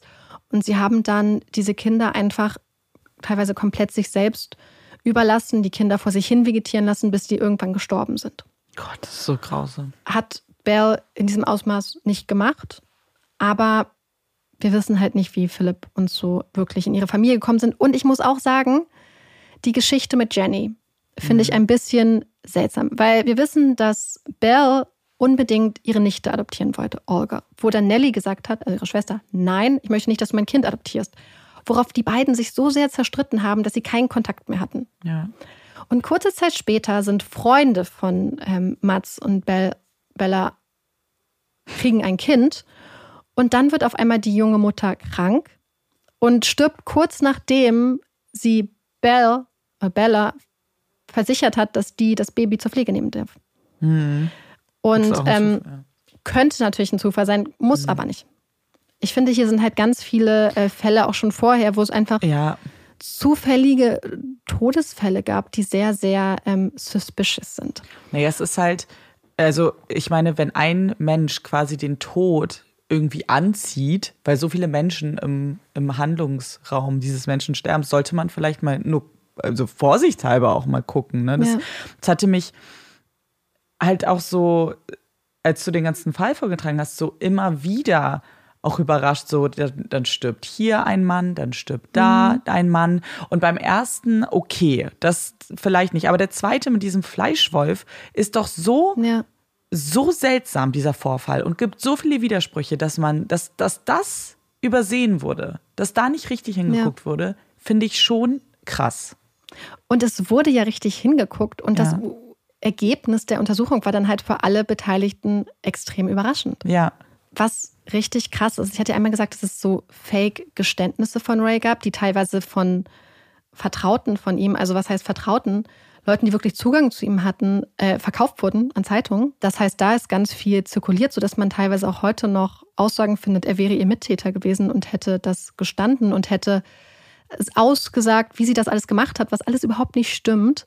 Das finde ich schon krass. Und dann haben sich die Zeitungen damals so viel aus den Fingern gesogen. Zum Beispiel auch so, mhm. Wir wissen ja, dass es so 75 bis 80 Briefe gibt, die Bell an Andrew geschrieben hat. Wobei man natürlich nur die Briefe noch hatte, die sie an ihn geschickt hatte, weil die, die er an sie geschickt hat, sind natürlich im Feuer in Flammen aufgegangen. Und da hat sie ja ganz viel geschrieben. Und trotzdem haben sich Journalisten einfach auch selber Briefe ausgedacht, wo sie dann so ganz total kitschig, schwärmerisch Sachen sagt und auch so Sachen sagt wie, bereite dich darauf vor, für immer zu bleiben, was natürlich sich so sehr äh, wie so ein mhm. böses Omen schon anhört, was aber einfach der Fantasie eines Journalisten entsprungen ist, was sich, wo sich aber später, sehr viel später erst herausgestellt hat, dass das ein komplettes Fake ist. Und noch ein ganz wilder Aspekt. Es war ja so, dass Bell, also Brenil damals, ein ganz, ganz, ähm, ja, sag ich mal, so einen landwirtschaftlichen Hintergrund hat, dass sie aus diesem kleinen Örtchen kam mhm. und so auch vom Bauernhof kam. Aber irgendjemand, der damals ein Buch über den Fall geschrieben hat, hat sich, warum auch immer, ausgedacht, sie wäre in einem Zirkus aufgewachsen. Was? Und wäre und irgendwie ihr Vater wäre, glaube ich, Schwertschlucker und ihre Mutter, ich weiß nicht, Seiltänzerin oder sowas. Und, und das Interessante ist, dass das auch heute noch gesagt wird. Hä? Dass es Versionen gibt, in der sie im Zirkus aufgewachsen ist. Das stimmt nicht. Das hat sich auch jemand einfach aus den Fingern gesogen. Sie ja. ist da auf ja. diesem Hof Störche einfach aufgewachsen. Ähm, Aber gut, das ergibt ja Sinn, dass es noch zirkuliert, weil wenn es irgendwo in einem Buch steht und Leute das nicht hinterfragen. Ich glaube, dass das dann irgendwann in Umlauf gekommen ist. Ja, ja, das meine ich. Entscheiden halt. muss. Ja, ja. ja. Und dass das natürlich sich dann einfach in den Köpfen, gerade weil es ja dann ein Aspekt wäre, eine der. Super Geschichte. Ja, ja, genau. Das wäre ja, wow, was für eine Story. Dass das wahrscheinlich dann manchmal einfach hängen bleibt und dass man das dann gerne auch weiter nutzt, obwohl ja. es halt falsch ist. Und deswegen, also es gibt, ah, und ich habe auch Artikel gelesen, wo dann von 40 Leichen die Rede war und so. Und da sind so viele Missinformationen unterwegs. Und deswegen komme ich auch direkt einfach jetzt schon mal zu meiner Hauptquelle. Ich hatte den Fall wie gesagt, schon einmal recherchiert und dann dachte ich, ey, ich glaube, ich muss dieses Buch noch lesen, denn es gibt das Buch Hell's Princess von Harold Schächter. Und das Buch wird betitelt als das ultimative Werk zu Belle Gunness. Und das hat mich erstmal schon so ein bisschen bei dem Titel, bei dem Namen so ein bisschen skeptisch gestimmt, aber natürlich auch sehr neugierig gemacht. Und ich war so ein bisschen irritiert, weil der Klappentext sehr, sehr reißerisch ist. So, kennst du das, wenn dann schon so mit so yeah. krassen Worten um sich geschmissen wird und es sich sehr, sehr reißerisch anhört? Und deswegen war ich erst so ein bisschen so, hm, wie gut kann denn diese Quelle sein, wenn sich schon auf dem Klappentext äh, so, so eine reißerische Sprache verwendet wird? Und dann habe ich angefangen, dieses Buch zu lesen es ist unglaublich gut und überhaupt nicht so. Deswegen dieses Buch äh, kann ich auf jeden Fall empfehlen. Und die Geschichte ist, wie gesagt, noch nicht vorbei gewesen. Und in den 30er Jahren gab es nochmal so ein richtiges Aufleben der Belle Gunness-Geschichte. Denn es gab damals einen ganz konkreten Verdacht. Und zwar, dass die vermutete, angebliche, ähm, beschuldigte Giftmörderin Esther Carlson in Wahrheit Belle Gunness gewesen sein sollte. Die mhm. hatte mehrere Menschen vergiftet. Aber obwohl zwei Bürger aus Laporte Esther Carlson angeblich eindeutig als Belle Gunness identifiziert hatten, stellte sich der Verdacht im Nachhinein dann als falsch heraus. Aber was ist denn mit der Leiche der kopflosen Frau? 2008 hatte dann eine Forscherin versucht, anhand von DNA-Proben zu überprüfen, ob die Frau vielleicht mhm. doch Belle Gunness war, aber sie konnten das Rätsel leider nicht lüften, denn am Ende war einfach zu wenig DNA. Von der Leiche oder Vergleichs-DNA von Bell? Sie hatten es versucht zu testen mit so DNA, die an einer der Briefmarken gefunden mhm. wurde, okay. die Bell an Andrew geschickt hatte. Weswegen ja. ich davon ausgehen würde, dass einfach dieses bisschen Lecken an der Briefmarke 100 Jahre später einfach mhm. nicht mehr ausgereicht hat, um da ein ähm, eindeutiges Match oder Nicht-Match ähm, herbeizuführen. Was schade war, weil es wurde halt so groß angekündigt und am Schluss war es dann einfach nur so kein Ergebnis. Ja, ja schade. Insgesamt weiß man nicht, wie viele Menschen Bell genau auf dem Gewissen hat. Wie, wie gesagt, da gibt es einige ähm, Möglichkeiten und ja noch Theorien, was andere Tote angeht. Am Ende hat man, wie gesagt, auf dem Grundstück neben den Feuerleichen noch elf Leichen in der Erde gefunden, was auch ungefähr mit der Anzahl der gefundenen Uhren zusammenpasst. Ja, wie viel Geld mhm. sie verdient hat mit dem Morden, weiß man auch nicht. Es gibt eine Schätzung einer Zeitung aus der damaligen Zeit, die auch die Versicherungszahlungen mit einbezieht, die sie für ihre toten Ehemänner erhalten hat. Und das Vermögen wird dann auf fast 50.000 Dollar, was heute mehr als eine Million Dollar wären, geschätzt. Für mich ist das übrigens auch ein Argument, warum Belle vielleicht wirklich über alle Berge ist, denn das Erbe, auf das so ihr Haus und so alles zusammen geschätzt wurde, was dann dem Waisenhaus zukommen sollte, wurde es auf 15.000 Dollar geschätzt, was immer noch 30.000 Dollar überlässt oder mehr als 30.000 Dollar. Das heißt, es könnte sehr gut sein, weil man hat das Geld ja nicht gefunden und sie wollte ja immer alles in Cash haben, dass Belle sich wirklich mit dem Geld ein neues Leben aufgebaut hat. Ja. Das Waisenhaus hat das Erbe übrigens ausgeschlagen. Und ich oh. habe noch einen letzten Talking Point. Denn wir werden ja öfters mal gefragt, warum es ist, dass so viele Frauen True Crime hören. Mhm. Und insbesondere, warum so viele Frauen True Crime Podcasts hören. Und da musste ich dran denken, als ich diesen Fall recherchiert habe, denn Harold Schächter, der einfach auch in dem Buch ganz toll auch noch so viel mehr Umstände der damaligen Zeit mit reinnimmt und ganz viele Nebengeschichten und Nebenschauplätze noch beleuchtet, hat ähm, von so einem kleinen Skandal in Laporte berichtet, nämlich als der Prozess gegen Ray losging, waren auf einmal ganz, ganz viele Frauen da und wollten sich das angucken. Was irgendwie einen, ich glaube, so Pastor oder Priester der Stadt dazu gebracht hat, dass er ganz aufgebracht, ich glaube, von der Kanzel runter oder so einen Artikel geschrieben hat, sich auf jeden Fall unglaublich darüber aufgeregt hat, dass da so viele Frauen waren und was das denn soll und dass das ja quasi keine anständigen Damen sein könnten und hat die Frauen total gejudged mhm. und das auch von richtig von oben herab und das Coole ist eigentlich, dass darauf, statt dass die Leute alle sagen, oh ja, stimmt, da sollten keine Frauen sein, ganz viel Aufschrei in Laporte war. Und zwar haben sich die Menschen in Laporte darüber aufgeregt, dass er die Frauen so abwertet. Und mhm. Frauen haben beispielsweise Artikel geschrieben, wo sie geschrieben haben, alle Frauen haben das gleiche Recht wie jeder Mann, sich auch über das Justizsystem weiterzubilden. Und eine Frau, oder ich glaube ein Mann, der das als Verteidigung seiner Frau und der anderen Frauen in Laporte geschrieben hatte, hatte auch gesagt, wenn die amerikanischen Frauen wirklich so soft und sensibel wären, wie dieser Pastor das behauptet, dann wären sie schon längst zerbrochen. Und dass sie wirklich halt sehr hart im Nehmen auch sind. Einfach von dem, was sie so täglich auch erfahren und mitkriegen. Und ja. ich fand es irgendwie voll schön, dass da so die ganze Stadt zusammengekommen ist, inklusive Männern, die ganz feministisch ihre Frauen verteidigt haben und, und nicht nur so, nee, meine Frau ist eine anständige Frau, sondern meine Frau hat jedes Recht, da zu sein. Ja, total. Aber was glaubst du, was passiert ist? Also ich bin, ich, ich meine, ihr habt es wahrscheinlich an meiner Art zu schreiben schon gemerkt. Mhm. Ich persönlich bin ehrlich gesagt total davon überzeugt, dass Belle die Tat bewusst vorbereitet hat. Mhm. Ich glaube, dass sie ein Charakter ist. Vor allem, wir wissen ja, dass sie vorher schon andere Verbrechen begangen hat und teilweise auch schon in Verdacht geraten ist. Mhm. Was sie immer gemacht hat, ist komplett cool bleiben. Einfach ganz ruhig bleiben.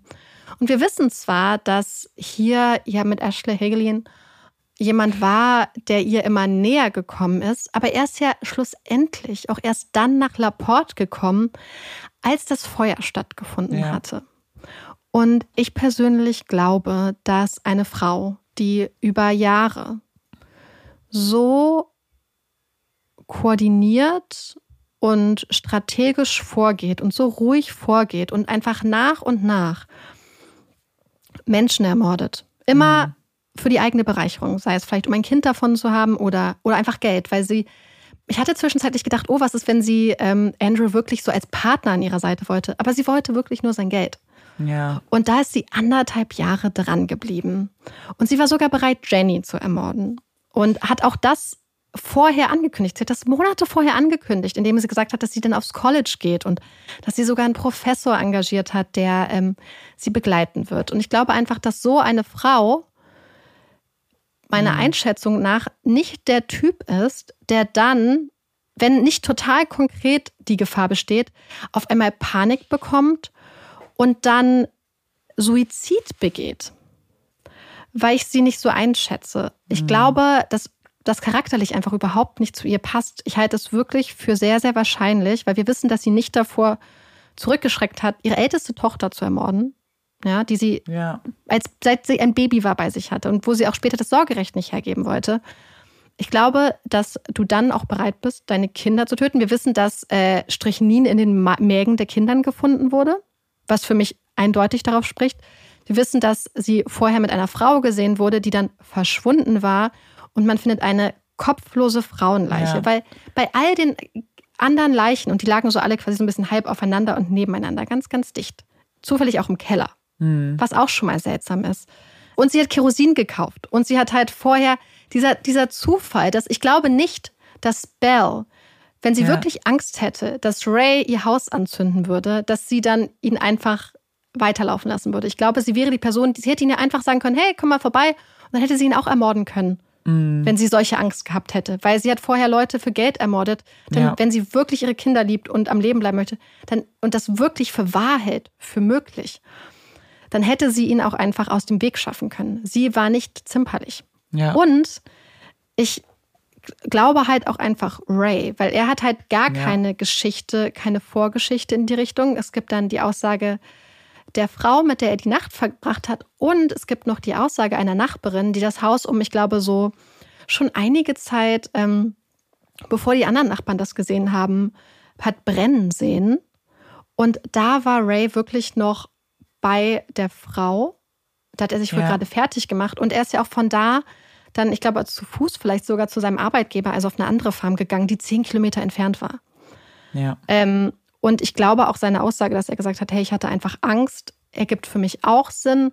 Und auch die Tatsache, dass er einfach nach der angeblich seiner Tat einfach ganz normal zur Arbeit geht, da mhm. weiterarbeitet und dann seine erste Frage an den Sheriff ist, haben Bell und die Kinder das quasi überlebt? Das ergibt für mich alles nur insofern Sinn, wenn Belle ihren Tod vorgetäuscht hat, wenn sie das lange vorher geplant hat, um sich ein neues Leben zu eröffnen. Und ich glaube ganz ehrlich, ich glaube mhm. auch diesen Nachbarinnen und Nachbarn, die gesagt haben, dass sie sie kurz danach gesehen, gesehen haben, haben, weil ja. sie und dann wurde gesagt, na ja, aber sie haben ja teilweise nicht ihr Gesicht gesehen und sie haben gesagt, ja, aber man erkennt eine Person am Gang und Belle war sehr, sehr groß ja. und eine sehr, sehr beeindruckende Erscheinung. Und deswegen glaube ich, dass anders als bei all diesen anderen Sichtungen, angeblichen Sichtungen, die Leute sie wirklich gesehen haben. Hm. Das ist halt, also ich, ich glaube, also ich glaube ja Ray auch offensichtlich. Für mich ist der Teil, weil für mich ist auch erstmal, dass es nicht passt, dass, dass ich das Alibi auch als voll nehme.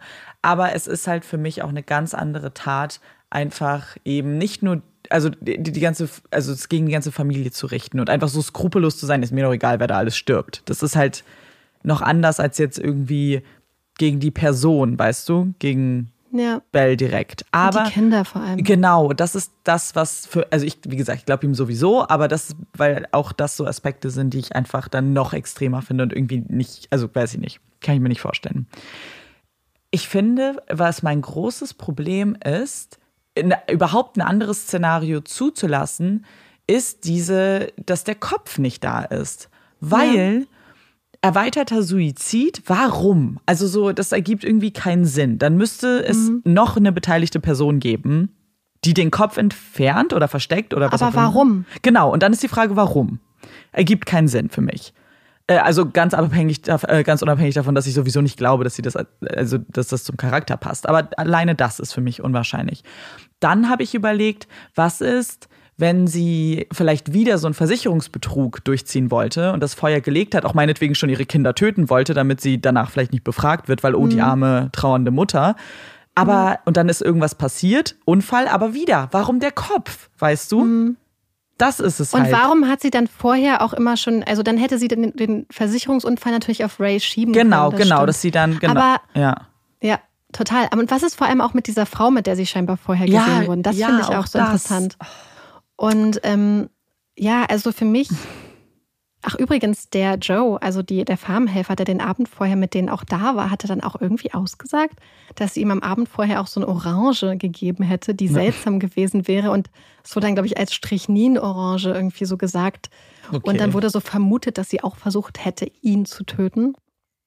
Aber ja, er hat die Orange ja nicht gegessen. Ja, es ist halt natürlich krass bei so einem Fall, was sich danach noch für so Nebenstories entwickeln. So ein bisschen ja. wie das, was du erzählt hast mit den anderen Sichtungen und mit der anderen Giftmörder. So, das ist natürlich was, wenn so viele Leute das ähm, Und es gab ganz haben, viele ja. Leute, die auch gesagt haben, eine Person hat gesagt, ich weiß nicht mehr, wie glaubwürdig das war, dass er auch da war und dass er dann nachts im Bett lag und Bell dann über ihm gestanden hatte, gleich mit der Axt oder so.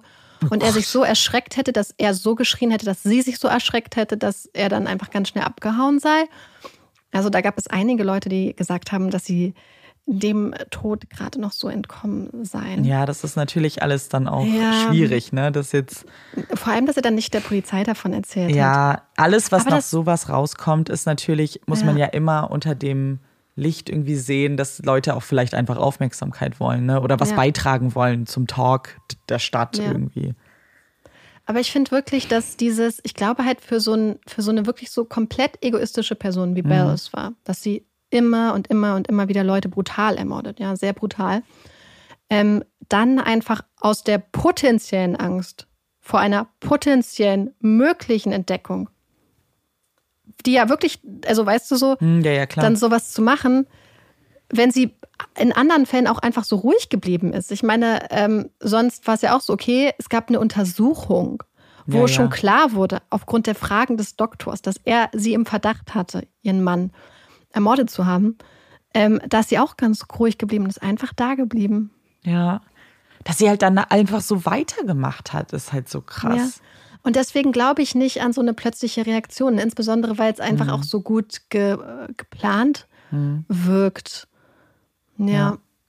Es ist halt für mich, es, ich meine, wenn sie wirklich das vorgetäuscht hat und ihr es dann gelungen ist, einfach ein Leben irgendwo anders anzufangen, was natürlich zu so einer Zeit auch erstmal wahrscheinlicher ist, wenn du gerade Bargeld hast, Ja. als vielleicht heutzutage, ähm, wo vieles ja auch mit Kameras und überwacht und so weiter. Es ist natürlich, es hat dir natürlich sehr in die Karten gespielt, wie da die Anklage sofort auf Ray losgegangen ist, ne? Ja. Weil, wenn man sich überlegt, und es klingt ja so, dass sie diese. Wo haben sie denn aber eigentlich diese Brücke her? Oder haben wir die gar nicht gesehen? Die Also doch, die haben weg. halt so eine Brücke gehabt und der Arzt hat gesagt, dass das eindeutig ist, aber es gab halt auch unterschiedliche Aussagen. Manche Ärzte haben gesagt, ja, natürlich ist der komplette Kopf weggebrannt, aber das ist genau so ohne Cracks, ohne irgendwelche Probleme da geblieben. Man kann es halt nicht genau sagen, weil es halt auf die Temperatur ankommt, die da entstanden ist, wie lange Sachen brennen, also diese ganzen Sachen, aber dass der die Leichen waren ja alle beieinander und die anderen waren ja teilweise noch so teilweise weggebrannte Sachen, aber teilweise halt auch die Köpfe und so offensichtlich nicht.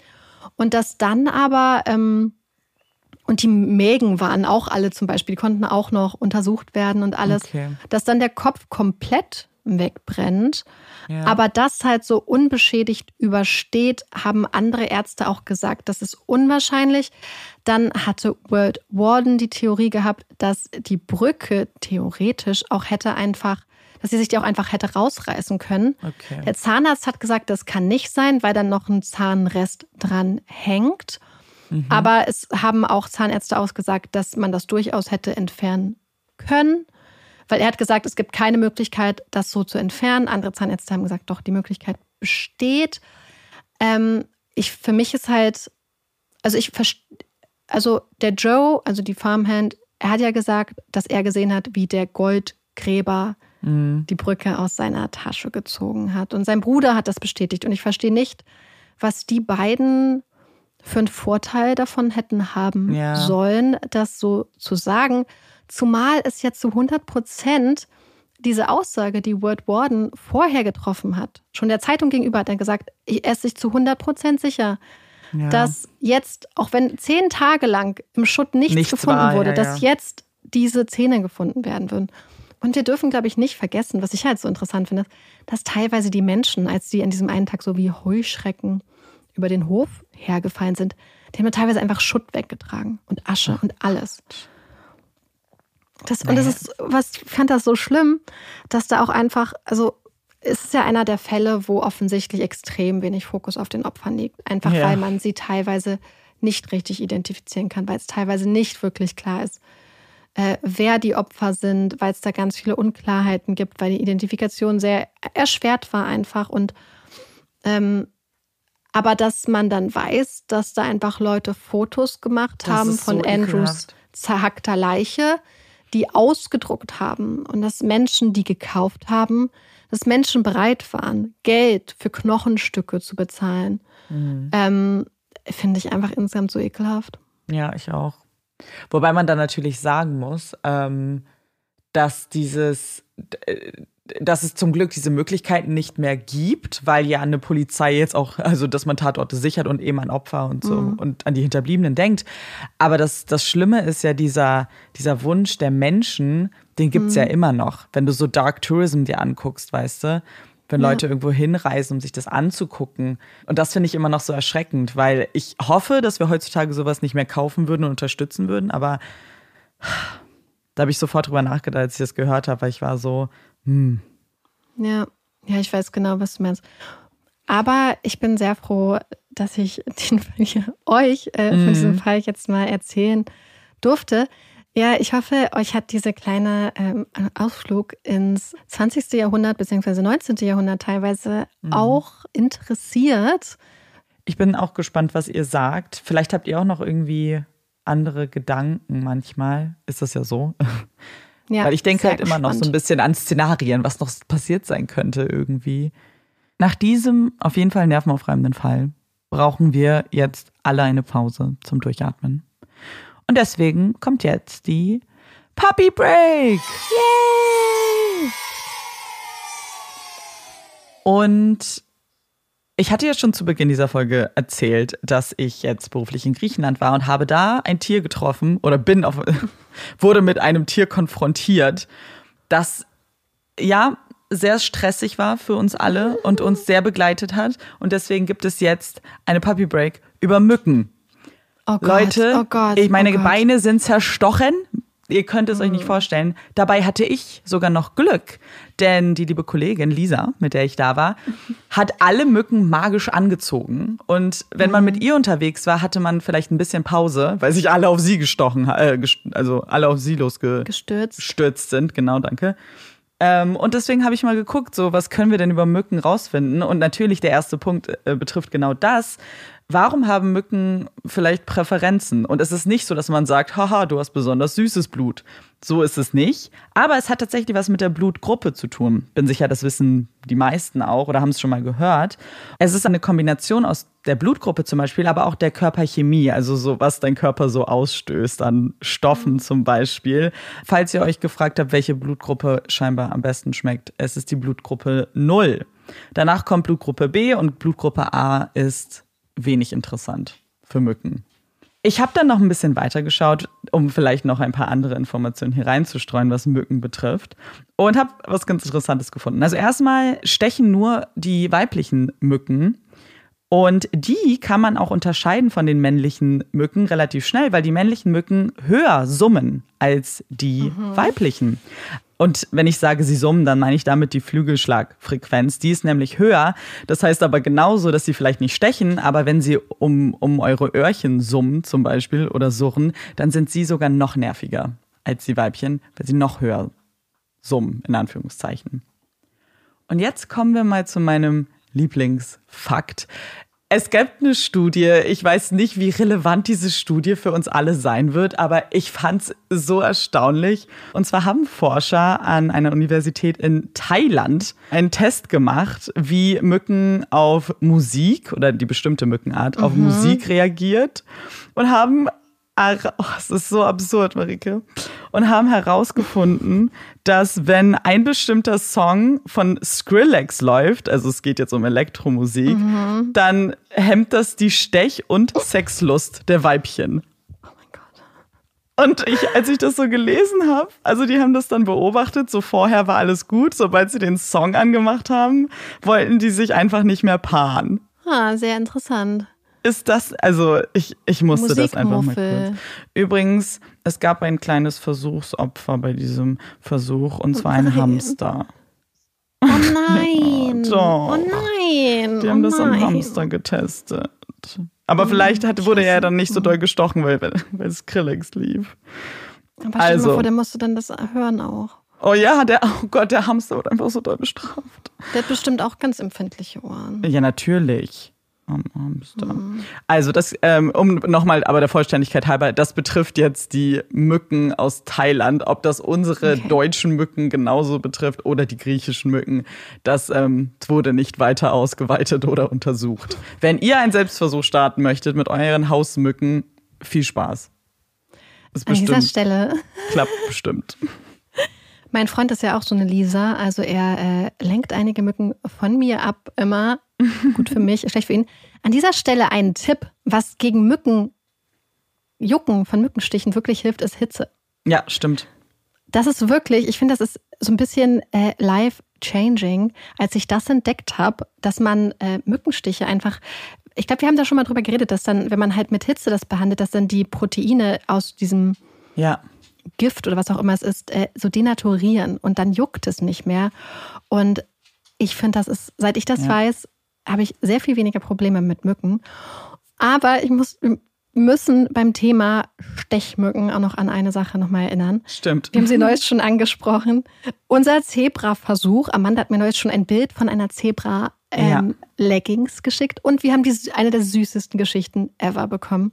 Uns hat nämlich eine Hörerin geschrieben, dass ihr Sohn normalerweise total viel gebissen wird und dann hat er einen Tag ein Zebra-Kostüm an ist dann nicht mehr so vielen Mücken zum Opfern gefallen und das war Es Ah. ist so süß. Ich fand die das Vorstellung war einfach so, so süß. niedlich.